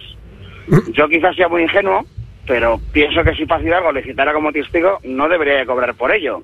Y, y si puede hacerlo, pues sería mejor que declarara vía videoconferencia y así no hay que pagarle nada, ¿no? Claro, eh, podían hacer un Skype, ¿no? Sí, es una manera Claro. dilatoria, claramente, vamos. Es para entretener y por a ver si desisten de llamarle, que a veces pasa. estrategias dilatorias que pasan mucho y en el Racing eh, todavía más. En cuanto a la ampliación, se ha consumado el fracaso de la atomización. Ahora queda la tercera fase para ver quién se queda con la propiedad del club, sin olvidar que los juzgados pueden paralizar o invalidar todo el proceso si acceden, si acceden a la petición de manos limpias. Eh, la segunda fase se ha cerrado con un dato de 336.805 euros y 2.183 impositores, es decir, que estamos a casi 2,5 millones de que el Racing sea viable. Queda la tercera fase, donde cualquier persona puede sumarse a la ampliación con una aportación máxima de poco más de 900.000 euros, que será el 10% del capital social eh, total del club establecido en este proceso eh, en poco más de 9 millones, que es el objetivo, mm, yo creo que eh, parece que inalcanzable, ¿no? La comisión mixta se reúne hoy, debe estar reunida ya mismo para definir todo lo relativo a esta tercera y definitiva fase, donde se va a dilucidar el futuro del equipo. La famosa comisión mixta. A ver, porque también se habla de que empresarios junto con exfutbolistas puedan poner unos y otros 25.000 euros cada uno. Lo que pasa es que, claro, a ver qué empresario con la que está cayendo eh, tiene las narices ahora de poner 25.000 euros en el Racing, que visto de forma fría, lo que tiene es una deuda importante. Nos lo contaban hace bien poco en Cantabria Negocios, una deuda eh, desorbitada y una viabilidad cuestionada por muchos, de hecho, de los que eh, de alguna manera todavía sigan pretendiendo controlar en el Racing. Eh, en esta semana atípica, donde empezamos el programa miércoles, no hemos tenido fútbol humilde y sí que hay algunas cosas que contar del fútbol regional de estas Navidades, Pablo. Eh, pues primero una noticia muy buena y es que Nacho Lorenzo ha sido convocado por la selección española sub-17 para una mini concentración la próxima semana en la ciudad del fútbol de las Rozas, del 12 al 14. Tres días para ir conjuntando al equipo de cara a un torneo que se llama Ronda Élite, que se va a jugar en marzo. Lorenzo es eh, jugador del Atlético Perines y estará esos tres días a las órdenes del seleccionador sub-17, que es Santidenia.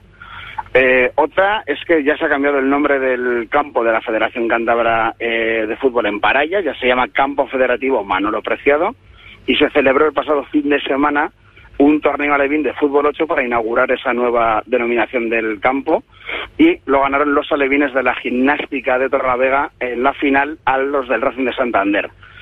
Otro torneo se ha jugado en Rusia, es el torneo Likonsev en la ciudad de Voronezh. Eh, lo ha jugado el Alevín B del Racing de Santander y anoche perdieron la final ante el Chertanovo de eh, Moscú en los penaltis. Con el jefe Eh, de las con el jefe de las secciones inferiores del Racing en Rusia.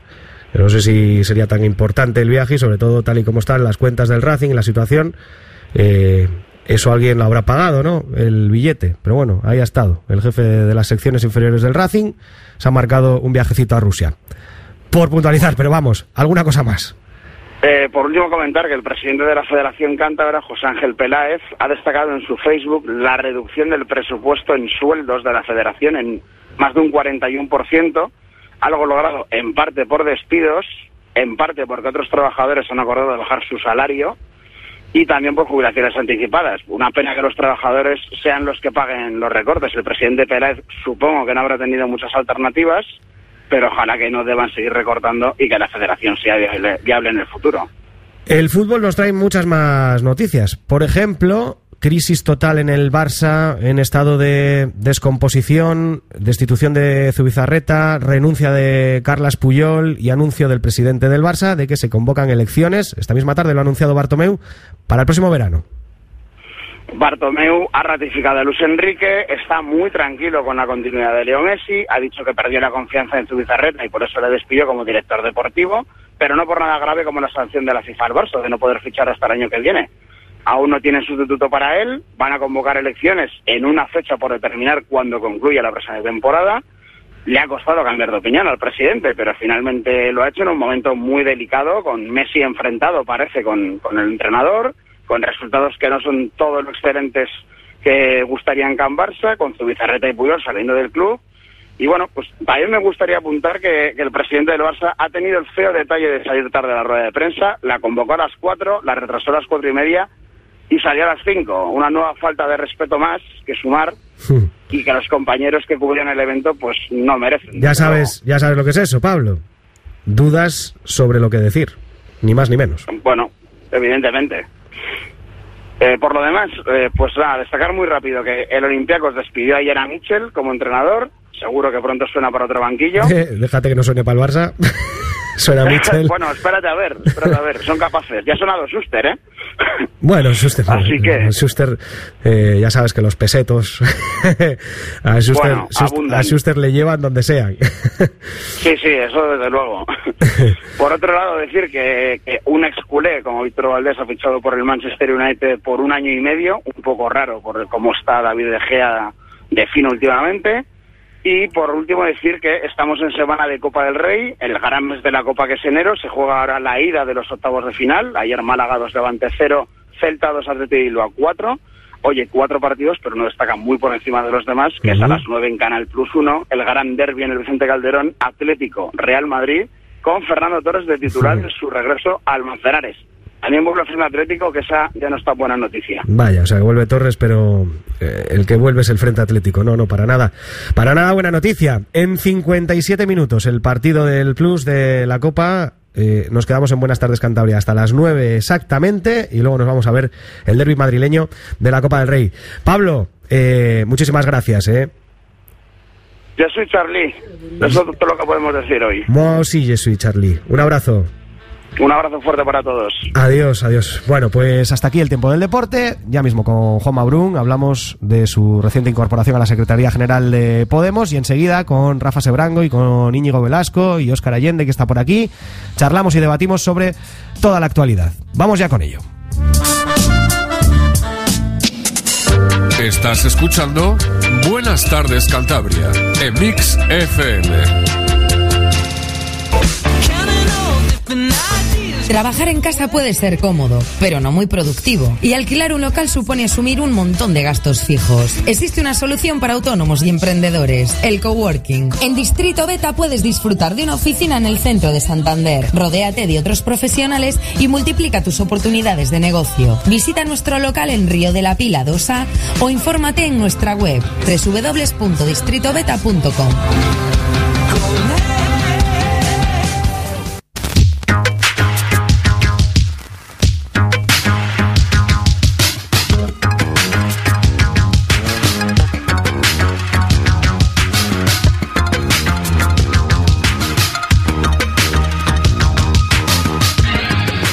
Bueno, al igual que hemos hecho con el nuevo presidente de la patronal de COEC Pyme Cantabria, con Lorenzo Vidal de la Peña, Óscar, yo creo que antes de ir con la entrevista a Juan Mabrún es bueno situar, para el que no lo sepa, aunque todo el mundo le conoce ya, un poco cuál es su perfil. Bueno, pues es una voz que os suena porque la habéis escuchado bastante en estos micrófonos, que como tertuliano, como incluso colaborador, cuando en verano hacía el especial de ciencia, por ejemplo, recordemos que es el Carl Sagan de aquí, es abogado, de profesión es abogado, y bueno, le hemos conocido sobre todo porque es de los abogados que más se ha movido contra los excesos del sector financiero, que en Cantabria los traducimos en las preferentes y también en Valores Santander, que es un, son unos temas, unos casos legales, un, un producto financiero del Banco Santander del que se hablaba menos que las preferentes, pero que también era bastante importante, ¿no? Bueno, pues ahí se ha implicado muchísimo, tanto lo legal como lo social, ¿no? Como casi, casi podemos decir, dinamizador de, de la plataforma, ¿no? De todas las acciones que se hicieron, que fueron bastante creativas.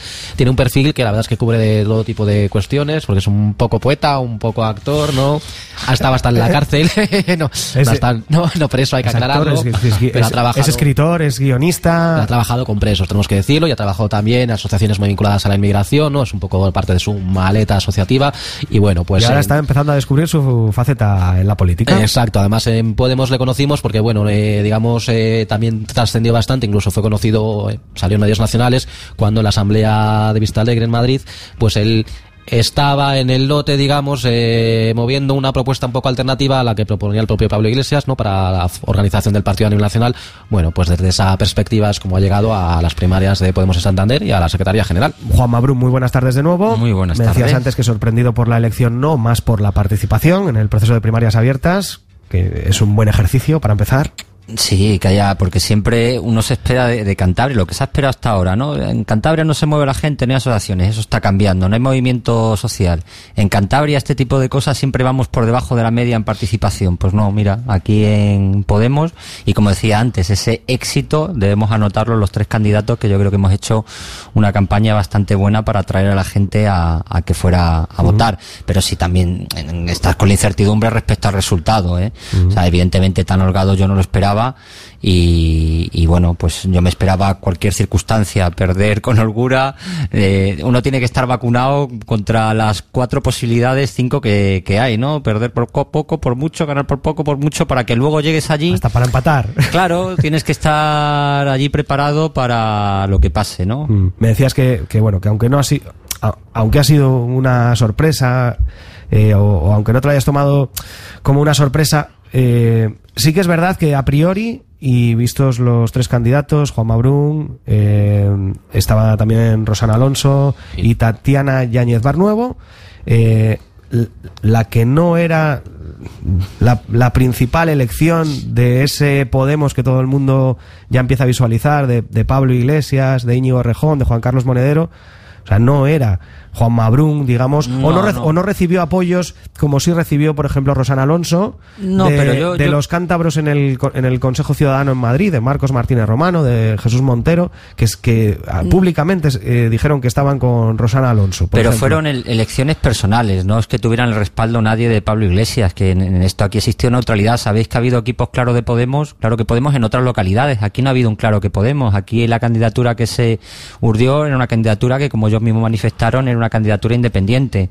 A nivel personal, pues ha recibido esos apoyos, como yo he recibido otros de otra gente, y no tiene más importancia. Yo me siento el candidato de Podemos, el candidato de Pablo Iglesias, porque Pablo Iglesias está liderando Podemos y lo mismo se siente en ellos. Es más, el proyecto que teníamos los tres, político y organizativo, yo creo que era bastante similar el proyecto para Santander. Cuando lees eh, lo que ha pasado un poco en el resto de municipios, en estas elecciones primarias municipales de, de Podemos, sí verás en cualquier caso ese análisis, ¿no?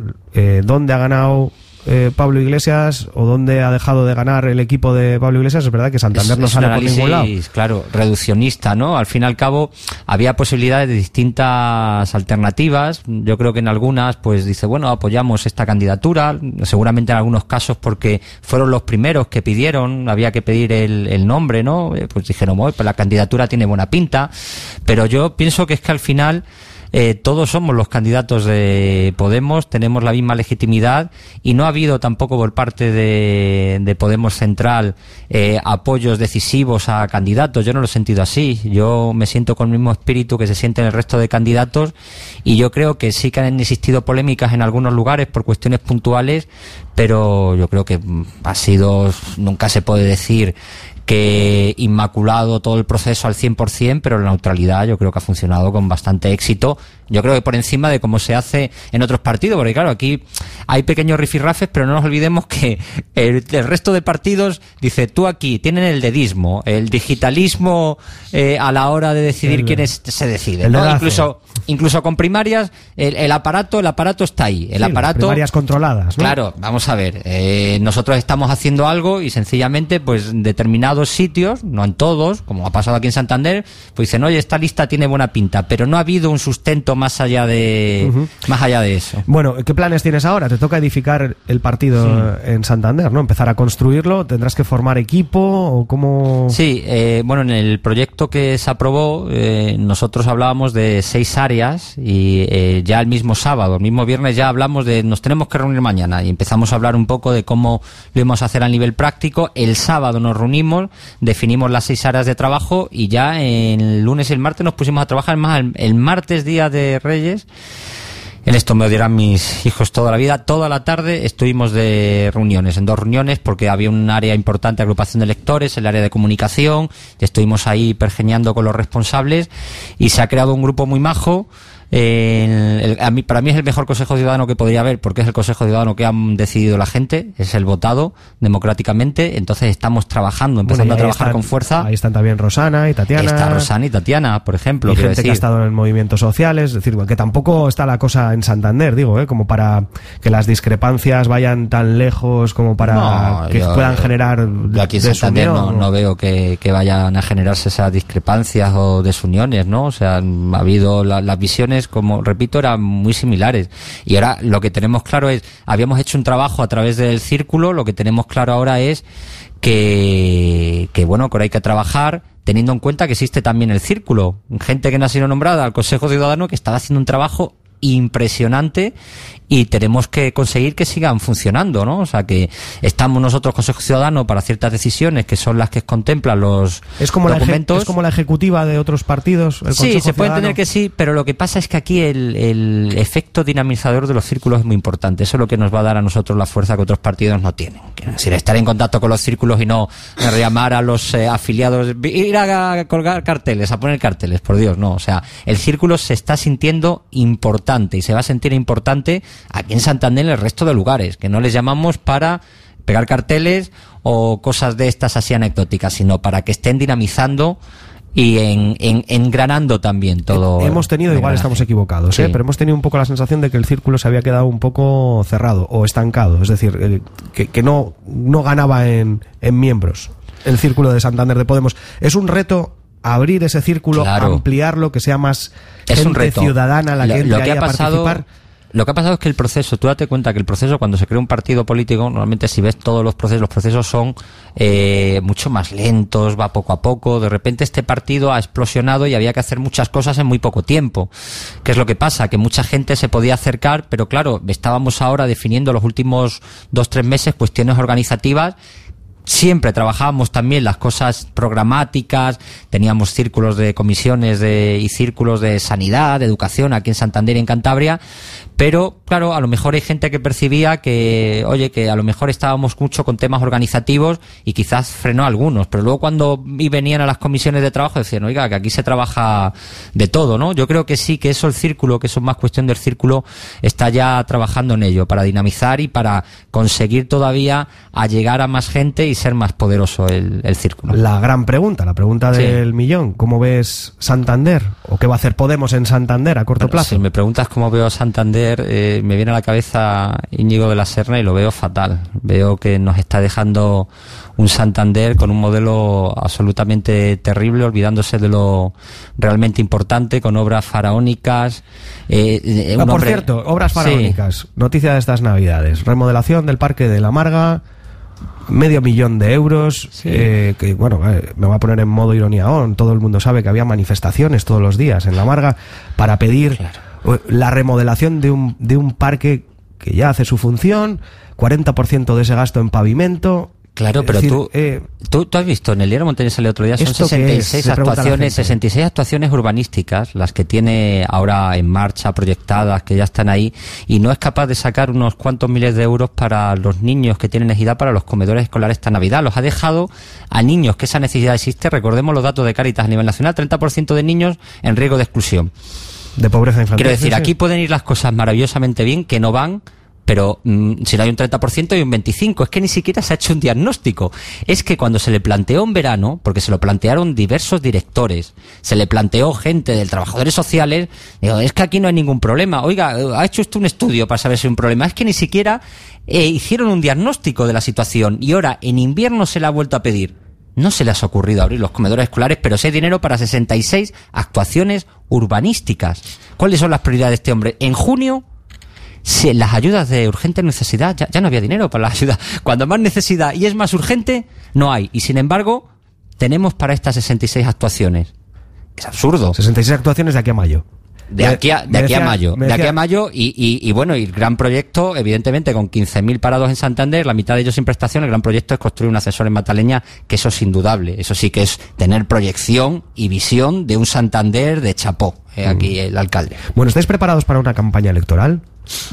Vamos, eh, vamos a ponerlo todo para el nivel, como bien sabéis, a- en Santander no vamos a ir con nuestra marca, vamos a impulsar una candidatura ciudadana y vamos a volcarnos mucho en las autonómicas, las generales y en esa candidatura andará por sí misma y se volcará ella misma. Nosotros proyectaremos, le daremos voz, seremos el altavoz, pero sí que tenemos gente capacitada para llevar adelante una, una campaña. ¿Empezáis a hablar ya de eso, de una de un Ganemos Santander o algo así?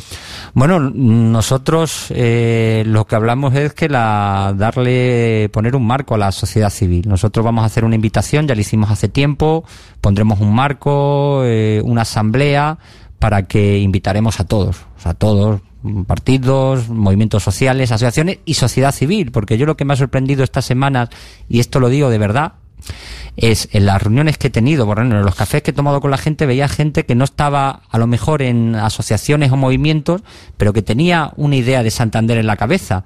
Gente muy válida, muy válida, que me hablaba de muchas cuestiones que yo me quedaba asombrado. O sea, y ese es el tipo de gente que tenemos también que integrar en esta en este movimiento ciudadano. No solo la sociedad civil, son las asociaciones, los partidos políticos, es esa gente que tiene una idea de Santander en la cabeza y que dice, ¿qué marco? ¿En qué marco puedo yo situar esta, esta idea? ¿Te ves capacitado para cohesionar eh, toda esa gente con cierto espíritu crítico sobre el Santander que conocemos y que no ha cambiado de signo Yo- político desde... Es que mi esperanza desde, es que, desde- es que esa, esa gente, ese movimiento se, se cohesione se coordina a sí mismo. Nosotros lo que vamos a poner es, en esta candidatura, es el primer impulso, luego acompañamos, damos el altavoz, pero es la sociedad, es que hay que tener confianza en ella. Si tenemos que esperar que Podemos, eh, Izquierda Unida, cualquier partido, sea el que tutele, pues realmente, eh, ¿qué concepto tenemos de sociedad civil, de movimientos sociales? Si realmente estamos ahora viéndonos sorprendidos por ese auge que está teniendo indudable la sociedad civil, el movimiento asociativo, si es que en Santander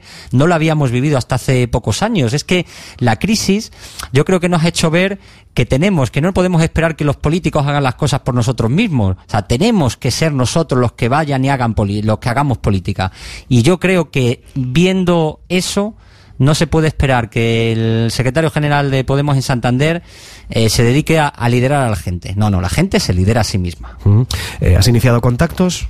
¿O te han contactado desde que eres Bueno, secretario general? Mm, antes de antes de estar el secretario general sé que había habido intent- pues, tentativas contactar pero todo se esperaba a que A que esto se acabáramos el aclarara, ¿no? Mm. pero yo sigo en la línea que además es la que hemos hablado el Consejo Ciudadano de hacer un llamamiento general de no poner de quedar con unos con otros sino un llamamiento general a todo el mundo y luego que esa sociedad civil se, se organice esa es la idea ¿No te da miedo de que en, eh, en esos dos procesos, por un lado, creación de una alternativa política para el Ayuntamiento de Santander, por otro lado, la propia construcción del partido, que el- lo orgánico, la construcción del partido, de sus procedimientos democráticos internos, eh, le coma demasiado tiempo y se pierda un poco la perspectiva de la ciudad y de sus problemas? No, porque es que ya nosotros ya estamos organizados, que es lo bueno del proceso. Nos hemos organizado, hemos creado las estructuras y ahora estamos trabajando. ¿Y qué, qué se está trabajando? Hay un área de programa, pues ya estamos trabajando en el programa. Un área de movimientos sociales, porque eso también nutre el programa, de estar atento a ver qué, es lo que está pasando en los barrios, qué está pasando en las, asociaciones.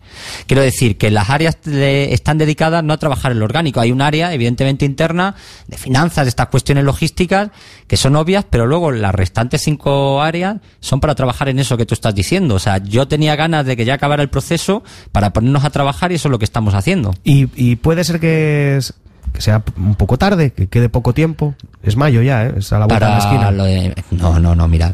Lo que te decía antes, ¿tú crees que cuando hablas con esta gente, estas asociaciones, estos movimientos, ellos ya no tienen un proyecto para Santander, un proyecto, unos de cultura, otro tiene un proyecto sobre el urbanismo? Es que toda esta gente ya lo tiene. No es que de repente hagamos las candidaturas, vamos a poner a pensar desde cero. No, no, si los proyectos, las ideas, las ideas ya existen, los programas ya están, lo que hay que dar una cohesión, unidad, y después del proyecto, pues ya veremos lo de las caras, pero es que ya existe una idea de ciudad, es que yo lo palpo.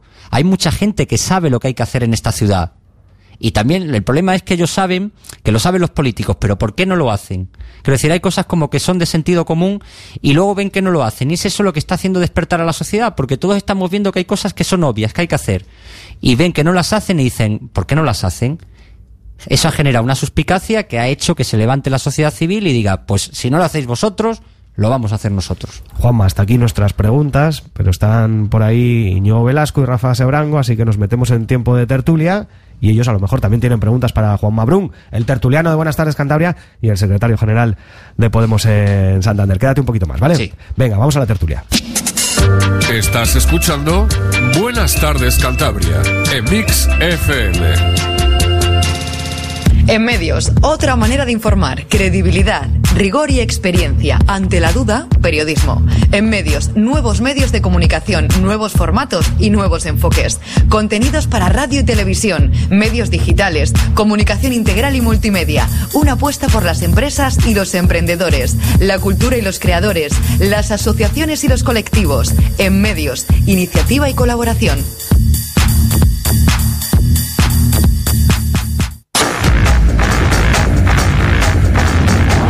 Leading Enterprises, un grupo industrial cántabro con proyección internacional. Lideramos la innovación en Cantabria con productos con tecnología propia. Leading Enterprises, productos industriales de grandes exigencias. Fabricamos para los proyectos tecnológicos internacionales más importantes. Leading Enterprises, líder en innovación industrial. Leading Enterprises patrocina la tertulia del día en Buenas tardes Cantabria.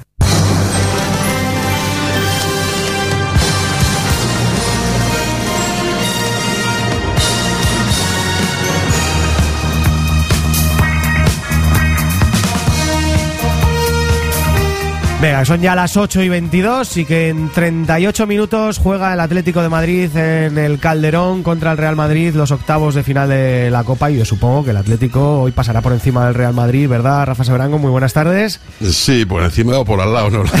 Espero que por encima. Con Fernando Sí. Torres. Es- sí, ya, pero es curioso, hemos quedado de un poco copas. folclórico. Hemos ¿eh? quedado de copas. Es un hoy poco con los del folclórico el fichaje ¿eh? de Torres, he he de decir. ¿eh? Completamente folclórico. Sí, ¿verdad? Sí, para mí, ¿eh? ¿Un error? Ver, sí, sí. Yo- lo que pasa es que tienes otra vertiente, ¿no? De animar a la gente, el tal, ya sabes, ¿no? De subir el la moral, símbolo, ¿no? De- el símbolo. Sí, por- como símbolo. Pero hombre, Cerci, yo creo que Cerchi. Cherchi, sí. Cherchi, No se ha dado- Alessio, no- le han dado oportunidades. No, no, ha cuajado bien, pero es un magnífico jugador con Bueno. gran talento. Hacía falta. No Bueno, tenemos tiempo para hablar de fútbol hoy, venga. Rafa, pero bueno, toda la suerte para los atléticos. Ya sabéis que este es un programa muy, muy atlético, muy Bien, atlético bien. desde el origen. Y encima, como el Barça se está descomponiendo, pues nada, que no, que gane el mejor, ¿eh? En los octavos de final. Íñigo Velasco, muy buenas tardes. Hola, ¿qué Feliz año nuevo. Igualmente. a Candidato de UPyD a la alcaldía de Santander. Efectivamente. Así que tenemos al secretario general de Podemos en Santander, tenemos al candidato de UPyD a la alcaldía de Santander. Y me preguntaba, Rafa, ¿cómo está la cosa en la Unión?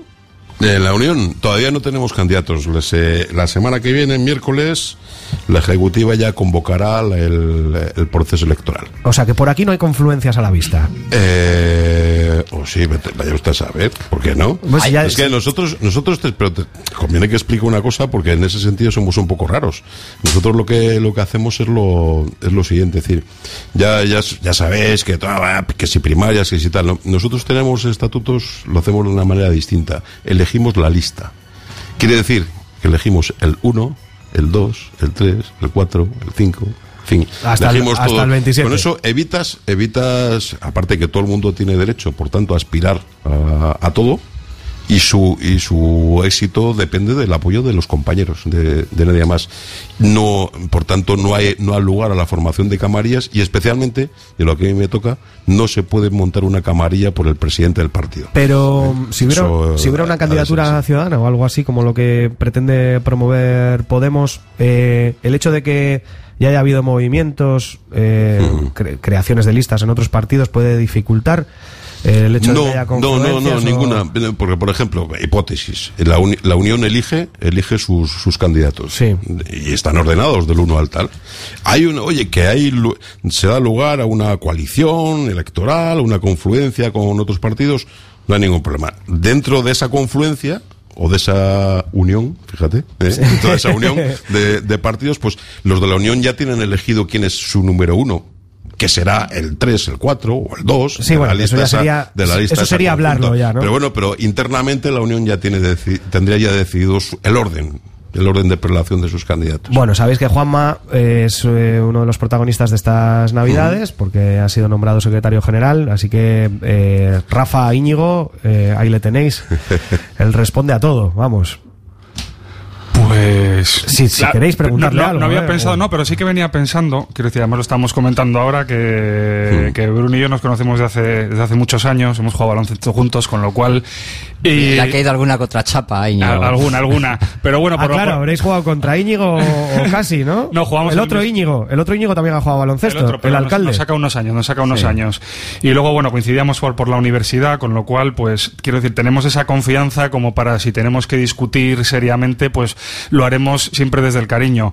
Lo que pasa es que también eh, pensaba que, bueno, pues estamos en, nos to- lo que nos toca es la política local y creo que, que es principalmente gestión y en la gestión pues hay una serie de objetivos que yo creo que compartimos y que son los primeros que, pues, pues empezar por la transparencia en el Ayuntamiento de Pero Santander. seguro que si nos tiramos aquí un buen rato hablando, tenéis objetivos comunes para el Ayuntamiento de Santander, los tres. Es lo que pre- es lo que pretendo decir. Cuanto más Claro. subes y ma- igual más ideológico es el estamento, autonomía, gobierno, pues puede empezar a haber eh, eh, discrepancias, ¿no? Pero yo creo que si le yo creo que están ap- aplicando aquí mucha ideología. O sea, pensar en una ciudad de cemento en vez de unos cimientos en la ciudad es ideología. Pensar en. No, bueno, cuanto- pero es la ideología del cemento. Es la ideología del cemento, que- que es común a ideologías ya establecidas. Puede ser compartida. por Capitalismo de amiguetes, dice Íñigo Velasco. Sí, perdón por, por acabar, ¿no? Quiero decir que es que creo que lo primero que hay que hacer en el Ayuntamiento de Santander, lo primero es in- instaurar la transparencia total y absoluta, y hay métodos. Ahí está, por ejemplo, la Fundación Cibio, que tiene una serie de softwares en Bajada donde se han aplicado, con, lo- con los cuales tienes muy claro en qué se invierte qué, y entonces ya puedes empezar a hablar de, de- de ideología. Sí, y sobre bueno. todo hay que acabar con, pues, con los clientelismos y con el qué se hace en función de por qué se, por qué se hacen. Sí, o sea, se, puede hablar de todo, pero Mm. digo que lo primero para eso eh, será que no haya mayoría absoluta en el Ayuntamiento de Santander, que es la situación que todos los de una generación, o los de dos, o los de tres, es la que hemos conocido. Y para Mm. eso habrá que, digo yo, montar una alternativa política que pueda aspirar a ello. Claro, primero yo lo que veo y hay un que yo no lo había sentido antes, ¿no? Porque parecía que cuando se hablaba del PP, cuando se hablaba de lo que estaba pasando aquí en Cantabria, siempre se salvaba Íñigo, ¿no? Siempre veías, no, bueno, esto es del PP, tal, pero bueno, el Íñigo parece majo, porque se había hecho constantemente una campañas de imágenes, se ha dedicado a poco a gobernar la ciudad, mucha campaña de imagen, pero cuando las cosas han ido bien, pues parecía que todo iba bien. O sea, esa venta que, que te hacía, aunque tú realmente no te mejoraba la vida, pero como no pasaba gran cosa, pues ahí seguía la cuestión. Pero cuando ha habido una crisis, ha habido realmente que gestionar, se ha visto lo que ha estado haciendo durante todos estos años. Y además la gente está viendo ejemplos concretos. Yo no sé si visteis el otro día, son ese, ese tipo de, de forma de gobernar a través de la imagen sin sentido. Cuando salió en una foto, además, de, en el diario Montañés, muy amplia, en, en la biblioteca Menéndez Pelayo, ¿sabéis cuál era el, el titular, la idea? Estaba arreglando las goteras. O sea, lo que estaba él allí vendiendo es que se, iban a arreglar las goteras de la bibli- Biblioteca Municipal Menéndez Pelayo. O sea, y habló de eso como un evento cultural. Quiero decir, ese tipo de cosas sumadas, unas tras otras, las infografías constantes, el ascensor en, en Mataleñas, también había uno en Peñacastillo, la remonta 1, la remonta 2, el tranvía ligero que se iba a hacer en Castelar, todas esas cosas sumadas, más estas mentiras constantes y las connivencias que vemos, que en lo que no se puede, cuando hablamos de puertas giratorias, está la puerta giratoria más increíble que yo he visto en los últimos años. O sea, tener a tu concejal de urbanismo, alguien que ha sido gerente de una empresa a la que le estás dando la mayoría de la obra pública importante. Y eso, eso parece que no existe. Quiero decir, eso es un escándalo mayúsculo. O sea, que César Díaz sea concejal de urbanismo, y no solo que sea concejal de urbanismo, sino que le esté dando la mayoría de obra pública importante, la más emblemática, a su antiguo jefe, es que yo, yo no soy de pronósticos, pero yo en Betal Win o esto, si tú dijeras que dónde va a acabar eh, César Díaz trabajando cuando acabe la política, yo creo que ni te aceptan la apuesta. Sabemos dónde va a acabar. Y ese tipo de cosas no se pueden permitir y eso es lo que va a hacer Pero que alcancemos una pero- mayoría y que ya Pero acabará caiga en otra empresa distinta de la que dices. Yo creo que acabará en Copsesa, la que es la empresa del De- alcalde del de- PP. de- bueno, de- abierto a la opción también. Alcalde En fin. imputado, por sí. cierto. Sí, Bueno, sí, bueno, en fin, pero bueno, eso le- lo más importante que hay, que hay aquí, es decir, es que estáis considerando a Íñigo de la Serna, le veis por una diferencia de edad, quizá con el resto de personajes del Partido Popular o del PSOE, como eh, como que debería de ser distinto y te das cuenta que no lo es. Pertenece a una misma generación.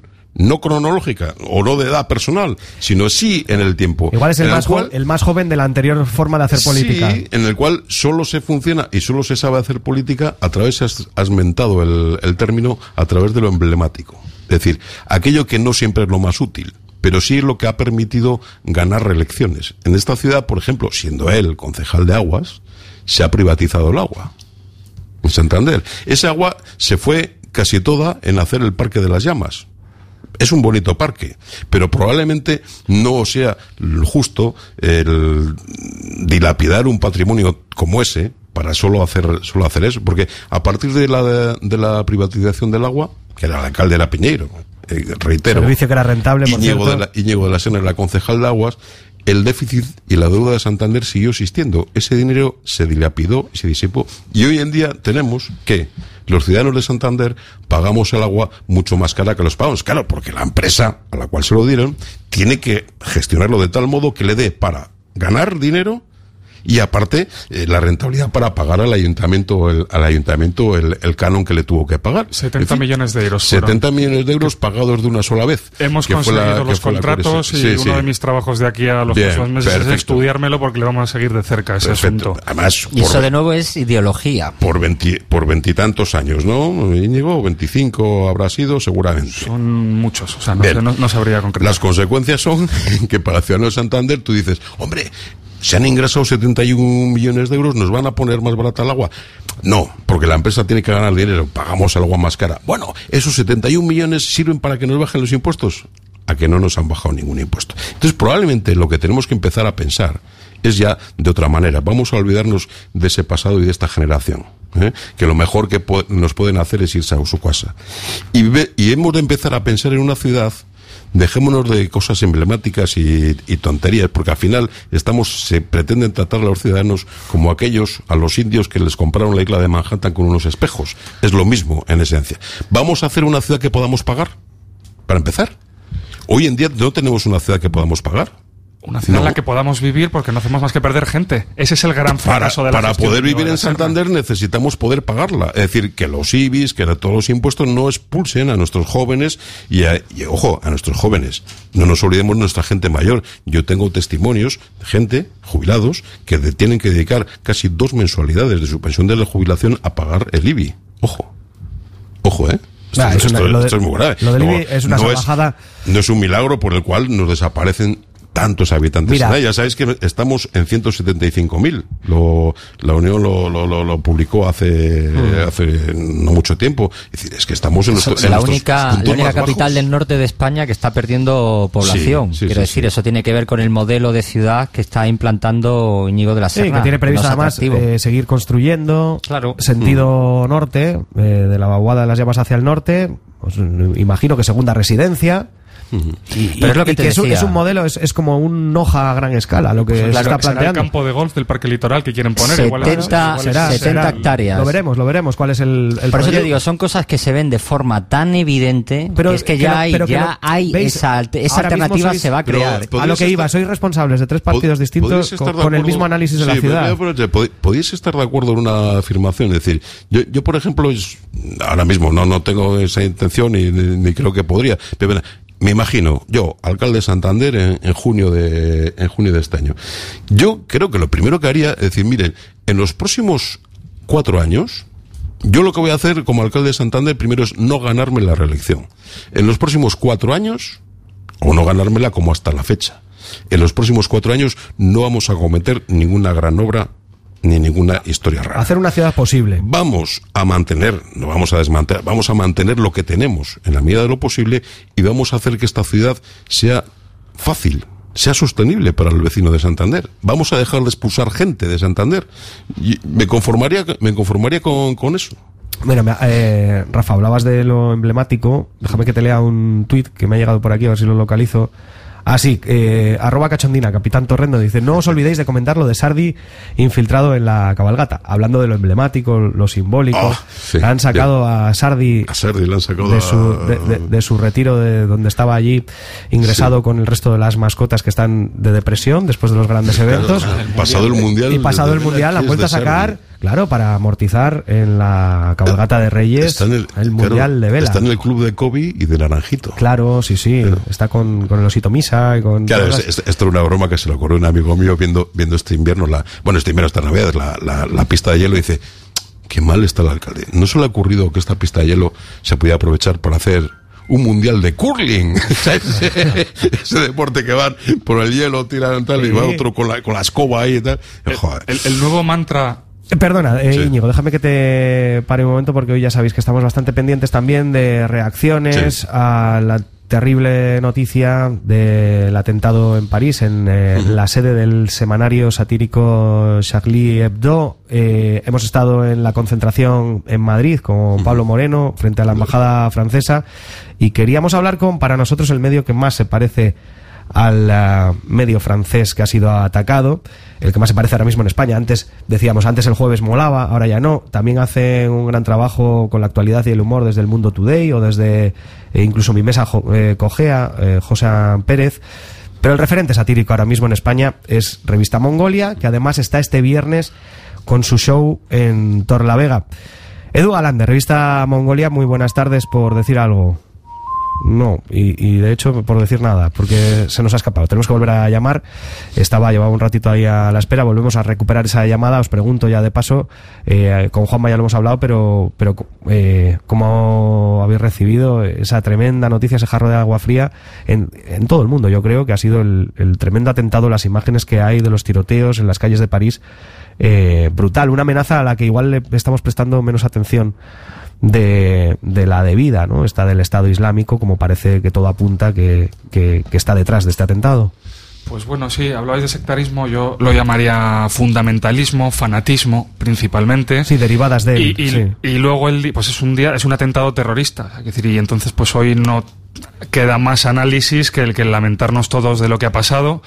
Yo ah, intentando pensar un poco, pues si a alguien le interesa ver el mundo que hay por detrás, a mí me parece, yo estaba pensando en un libro que leí que es El Palestino de Antonio Sales, Salas, en el que hace un recorrido, una infiltración por el mundo eh, eh, islámico, el terrorismo, también bueno toca otra serie de el terrorismo en general mundial y la verdad es que fue un, libro en el que a mí me encantó, me lo pasé estupendamente leyendo y llega a estar muy cerca de todos estos Sí, no sé, si sois, no sé si sois de series, pero yo me he acordado hoy de Homeland y en concreto de la tercera temporada, que bueno, hay toda una parte, eh, toda una trama que está basada en el asalto a la embajada de Estados Unidos en, en Pakistán, eh, en Islamabad, y, y- y que realmente eh, viendo estos hechos dices, bueno, se adelantó la ficción a, a la realidad, o, o a veces se le parece más de lo que nos gustaría. Decíamos que queríamos hablar con la gente de Revista Mongolia porque ahora mismo es el medio satírico para nosotros de referencia y que, bueno, pues eh, hoy merecía la pena también conocer su opinión sobre lo que ha pasado. Edu Galán, de Revista Mongolia, muy buenas tardes,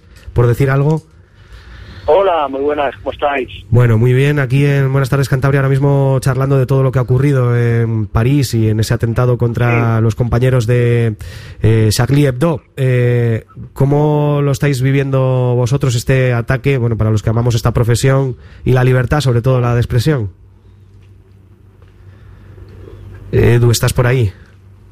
Hola, Edu. Pues, hola, hola, ¿me oyes? Ah, no, que no te oía, no te, no te escuchábamos, ahora sí, ahora sí. Ah, ahora, ahora, pues como pues lo que me decías, pues con mucha tristeza y, y por nuestros compañeros fallecidos, gente aparte de una profesionalidad impecable y de un talento tremendísimo que han sucumbido pues pues por estos integrismos religiosos, bueno, por la religión que está siempre de fondo, se debe hablar de o sea, se debe hablar de la religión islámica, pero también nosotros en la católica tenemos bastantes amigos de la intolerancia, de, de situar la religión y las creencias personales de cada uno muy por encima de la, de la libertad de expresión, ¿no? Cuando, cuando la libertad de expresión está muy por encima, es una pelea que llevamos teniendo todas las publicaciones, tanto de prensa como satíricas, desde hace muchísimo tiempo, y, y que bueno, que está, está enfrentada pues a, a gente que, que ven el mundo de una forma rígida, a través de la creencia, ¿no?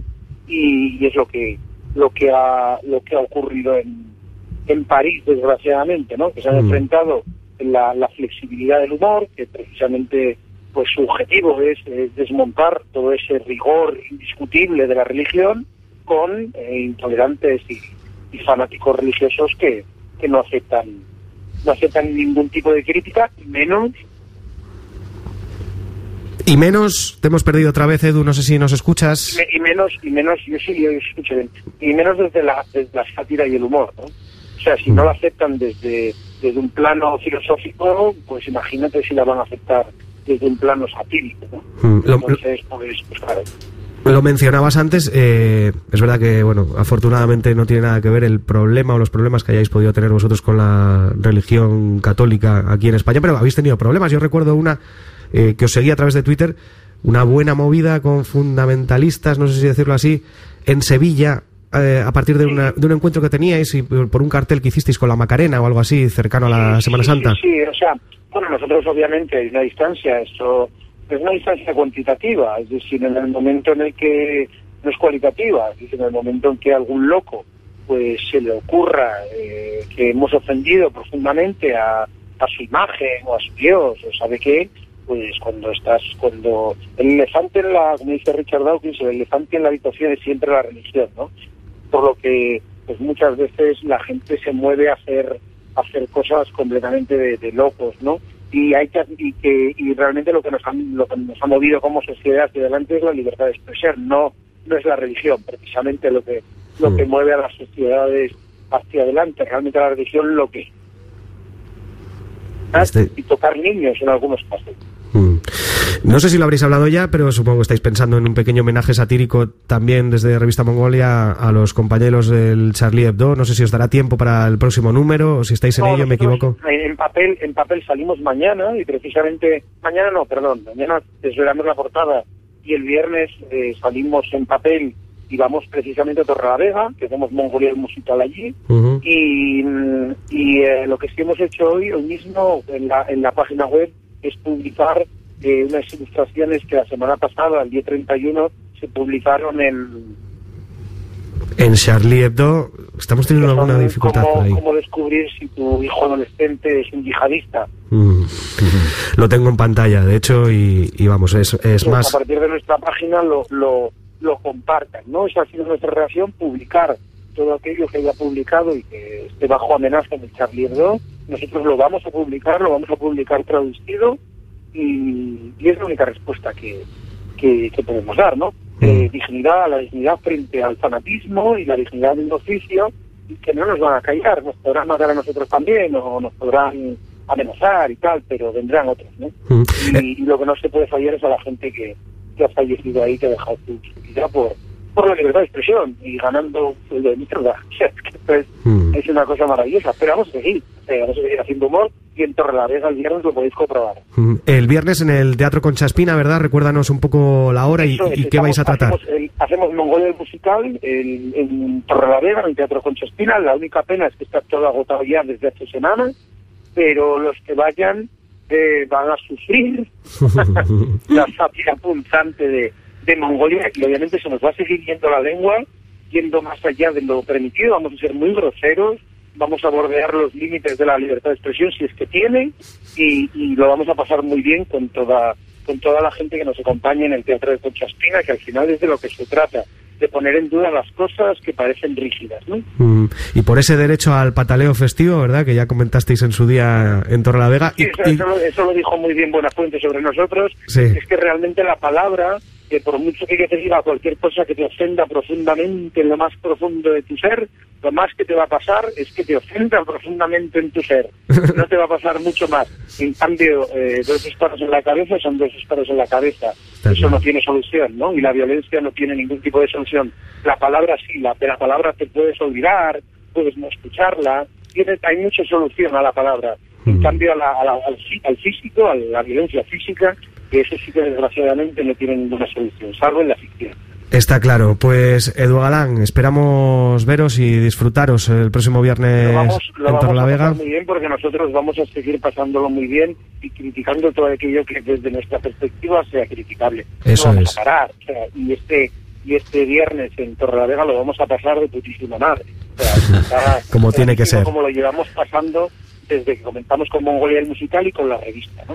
Y nuestra solidaridad, ¿eh? Desde Buenas tardes Cantabria también para todos vosotros como compañeros más cercanos gracias por llamar. ¿eh? a los compañeros de Charlie Hebdo. Un abrazo fuerte, Edu. Gracias por Un atendernos. gran abrazo y seguimos. Vamos, vamos. A por Chao, ello, chao. a por ello, vamos, vamos.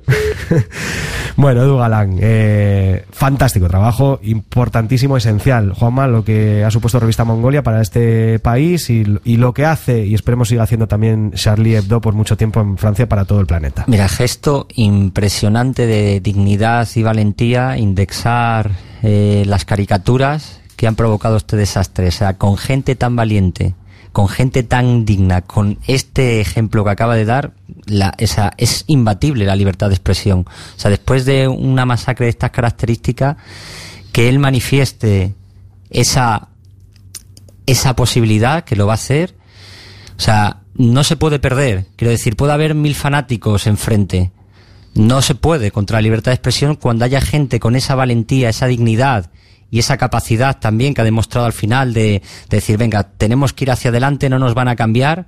O sea, es imposible perder con gente como, como Edu Galán. Nosotros nos hemos puesto una. Yo me he puesto una portada en Facebook de, del- de una de las portadas de Charlie Hebdo, eh, que además me parece buenísima. Hoy porque- está Twitter, a mí por la tarde me ha gustado mucho porque un montón de instituciones, personas, independientemente de qué partido fuesen o no, o, de, o incluso partidos, han estado haciendo lo mismo, han estado sacando eso que pudiera haber pasado desapercibido.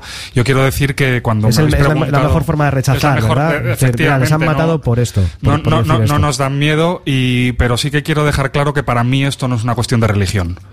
O sea, no, no he querido nombrar la religión cuando hablado porque he dicho eso es fundamentalismo, es terrorismo y adopta diferentes formas en diferentes circunstancias, Sí, sí, pero sí. para mí esto no es religión. Yo he tenido a lo largo No, de y, mi vida. y amigos- tampoco para que recomiendo la lectura del comunicado de la, de la gran mezquita de, de París, eh, porque se desmarca inmediatamente de todo lo que ha pasado y para ellos tampoco es religión, ni siquiera eh, lo que hacen aquellos que abanderan o que enarbolan eh, la misma religión que viven ellos de esa manera. Eh, Yo ahí, en fin, ¿qué quieres que te diga? me dice Victoria Urbina, bueno, tampoco. eh, los que han asesinado hoy son integristas islámicos, Sí. no católicos ni religiosos en general. No seamos tan, tan políticamente correctos, apuntado No, tiene- queda, tiene- pero. tiene razón. Pero hemos- que- o sea, yo quiero decir que hemos, que con Yo- todas yo las a- distancias y todos los me- me- matices que iban implícitos en la ¿Me dejas, entrevista con política- Galán. ¿Me dejas ser políticamente incorrecto? Sí, claro, siempre, ya sabes. Ya sabes que sí.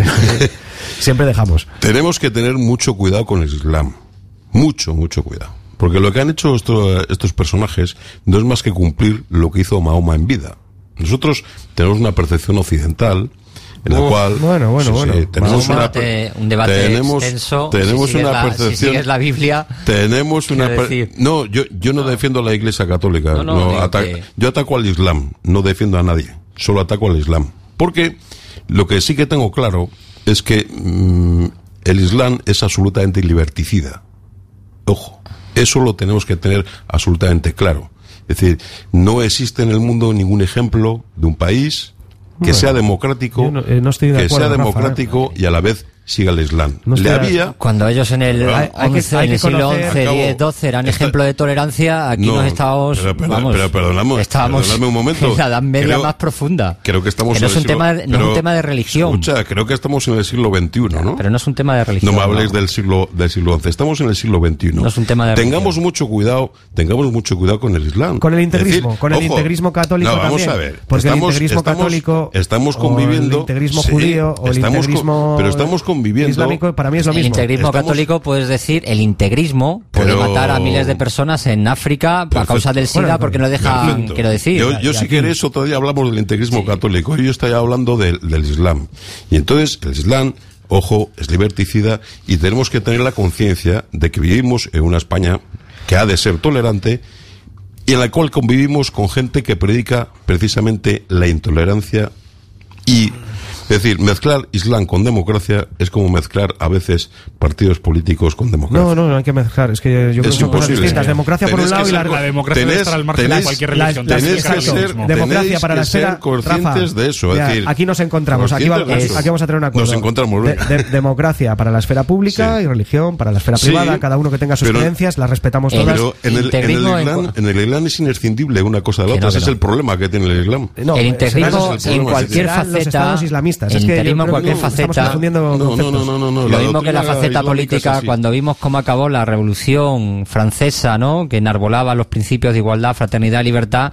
Supuestamente el, eh, lo que hizo Robespierre fue exacerbar esos principios tan maravillosos de todos. El problema es el fanatismo, el integrismo. Ese es el problema. No el problema no es el Islam, no es el catolicismo, no es una práctica sensata de las distintas creencias e ideologías, El sino Islam- el integrismo. El Ese Islam, es el problema. Islam es un problema, es que es un problema doctrinal que tienen. Ojo, yo entiendo que hay gente que sigue el Islam que no está dispuesta a matar. Perfecto, Hombre. eso lógico. Rafa. Pero la doctrina, la doctrina que hay detrás del Islam es absolutamente perversa y peligrosa, especialmente para la mujer. Bueno, siempre yo solo os invito a que Pero no leáis, nos olvidemos, a que leáis Rafa, sobre el Islam. que los gra- leamos, que los leamos la Biblia o el mismo no nos Testamento olvidemos- sobre el papel no de nos- la mujer. Claro, no, Pero que no nos ataca, olvidemos. ataca a la Iglesia Católica, siempre, siempre que alguien critica al Islam tiene esta contestación. No, pero es que porque no, la es Iglesia que- Católica, que a mí la Iglesia Católica me, Pero me es da un igual, enfoque- Es que igual es una cuestión de desarrollo. Pero yo solo estoy hablando del Islam. Igual es una cuestión de nivel de desarrollo, que aquí no hace medio siglo que las mujeres tenían muy pocos derechos y también se tapaban eh, la cabeza entera el domingo para ir a misa. Eh, Espera, eh, abre a Oscar. Hace medio siglo, hace 10 años estaba matando ETA, que es también Por eso- fundamentalismo y terrorismo. Bueno, por, por eso hemos, por eso hemos bueno, construido, hemos una- textos del Antiguo un país- Testamento que- un país que laico, yo creo que tenemos ya Exacto, exacto. mayoritariamente. Por eso lo importante de separar, creo yo, eh, vida pública de vida privada. Y en la vida privada Que- cada uno que sí, crea sí, lo que sí, quiera. efectivamente. Y en, la, y en la vida pública democracia. Pero que seamos conscientes de que convivimos con eso. ¿eh? Sí, no, no, y desde luego, eh, con, y, y la gran alerta y la gran alarma que eh, creo que supone lo que ha pasado hoy en París para el mundo occidental, pero por la parte del fundamentalismo. Vamos Sí, a sí, sí. dejarlo ahí. Juanma, eh, creo que tenías prisa. Te voy a No, pero- ¿Te quedas hasta el final? Sí. Venga, vale, pues entonces recortes de prensa con Oscar y cerramos la tertulia. Estás escuchando Buenas tardes Cantabria en Mix FM. Contrata ahora Internet y navega todo lo que quieras al mejor precio de Cantabria. Ahora Internet, por solo 9 euros al mes, 3 megas de velocidad. Y hasta 6 megas por solo 15 euros al mes. O contrata Internet, teléfono fijo y teléfono móvil. Desde 28 euros y medio al mes, IVA incluido. Ahora Internet, ahora sin H. El mejor precio de Cantabria. Sin compromiso de permanencia. Y si te quedas con nosotros, el segundo año más barato. Prueba de cobertura sin compromiso. Consulta nuestras zonas de cobertura en www.ahoraconecta.com. Ahora Internet, ahora sin H. 942 33 33 33. El teléfono de Radio Taxi Santander, el de siempre. Pide tu taxi más fácil, más cómodo y más rápido. 1. Por teléfono, el de siempre. 942 33 33 33. 2. En la web www.radiotaxisantander.es. Haz tu reserva online al momento o prográmala, sin esperas y con confirmación inmediata de taxi enviado. 3. Y ahora también puedes descargarte gratis la aplicación QT, Quiero un taxi. Disponible para iPhone y Android. Radio Taxi Santander, tu taxi de siempre.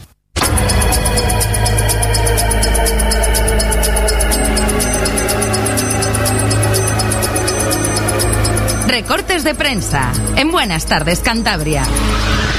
Vamos un poco rápido porque quedan siete minutos para el derby en el Calderón y Rafa quiere Sí, salir rápido aquí a la mancha con Donato eh, para ver un poco de la primera parte. Oscar, cuéntanos que llevan los recortes de prensa y sobre todo cuál es la última hora de las reacciones y todo lo que está Bueno, viendo. pues por ejemplo, ahora mucha habla de solidaridad con el, pues eso, con el tema y por ejemplo vemos en el diario.es que rescatan también siete portadas de Charlie Hebdo sobre las religiones, ¿vale? Sobre todas las religiones, sale una viñeta, por ejemplo, de la Virgen María de Andaluz a un niño Jesús, sale también, por supuesto, una de las de, de estas de Mahoma, también sale sobre los judíos, sale un, un rabino judío llevando al, alguien en silla de ruedas, eh, etcétera, ¿no? Ver, Sale, vamos, sale, es- sale contra todos, ¿no? Se está imponiendo la frase, ¿no? Yeshua, Charlie Hebdo, ¿no?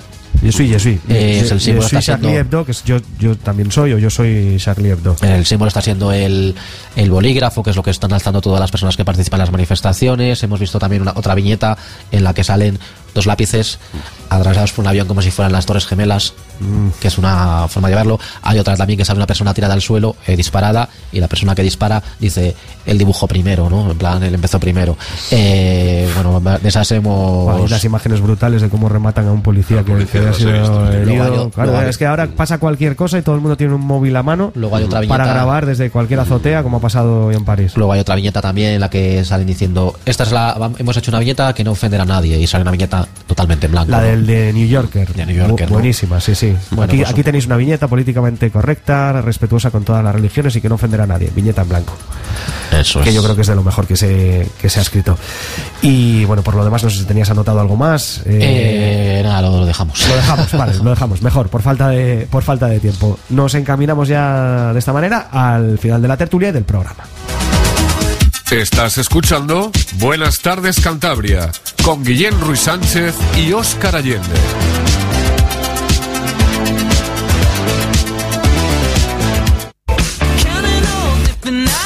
Trabajar en casa puede ser cómodo, pero no muy productivo. Y alquilar un local supone asumir un montón de gastos fijos. Existe una solución para autónomos y emprendedores, el coworking. En Distrito Beta puedes disfrutar de una oficina en el centro de Santander. Rodéate de otros profesionales y multiplica tus oportunidades de negocio. Visita nuestro local en Río de la Pila 2A o infórmate en nuestra web www.distritobeta.com.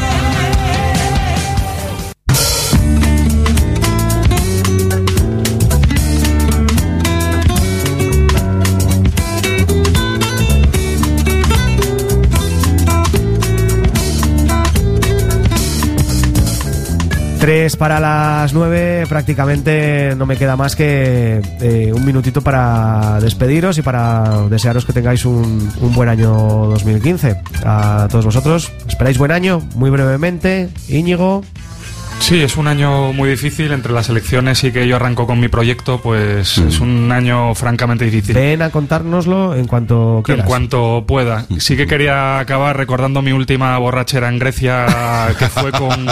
Es que fue con un palestino cristiano, un palestino árabe y un chico que era israelí, entre otra gente. Además, estuvimos hablando de todas estas cosas, con lo cual hoy es un día motivo para acordarnos de que podemos todos emborracharnos juntos. Muy bien, muy bien, muy bien dicho, Íñigo, lo suscribo plenamente. Rafa, eh, que gane el Atlético Madrid, ¿eh? Sí. Eh, no, que, que, que o sea, a doble partido sí.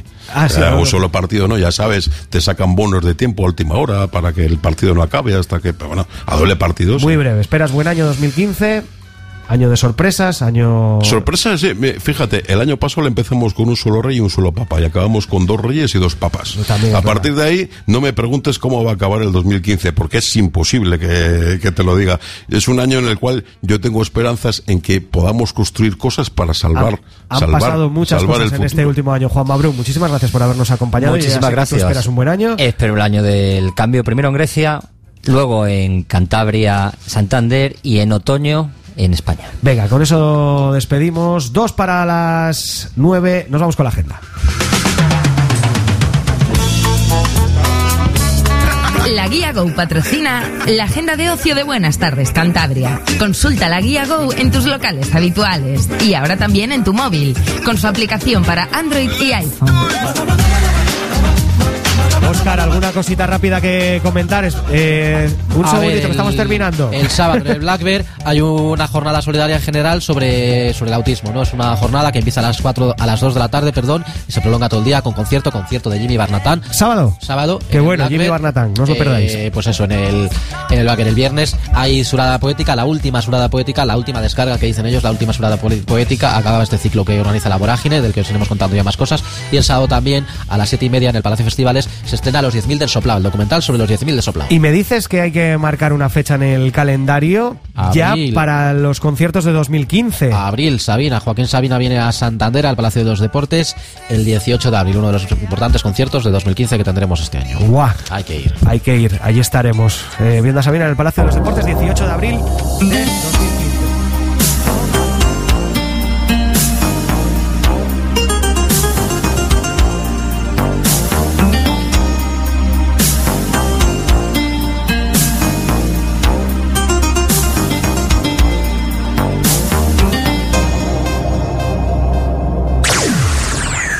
Mix FM. Oye, ¿a dónde va este otra vez? ¡Que tengo un chinazo! ¿Me vas a romper la luna? ¡No me metas la llave! ¡No me metas la... ¡Oh!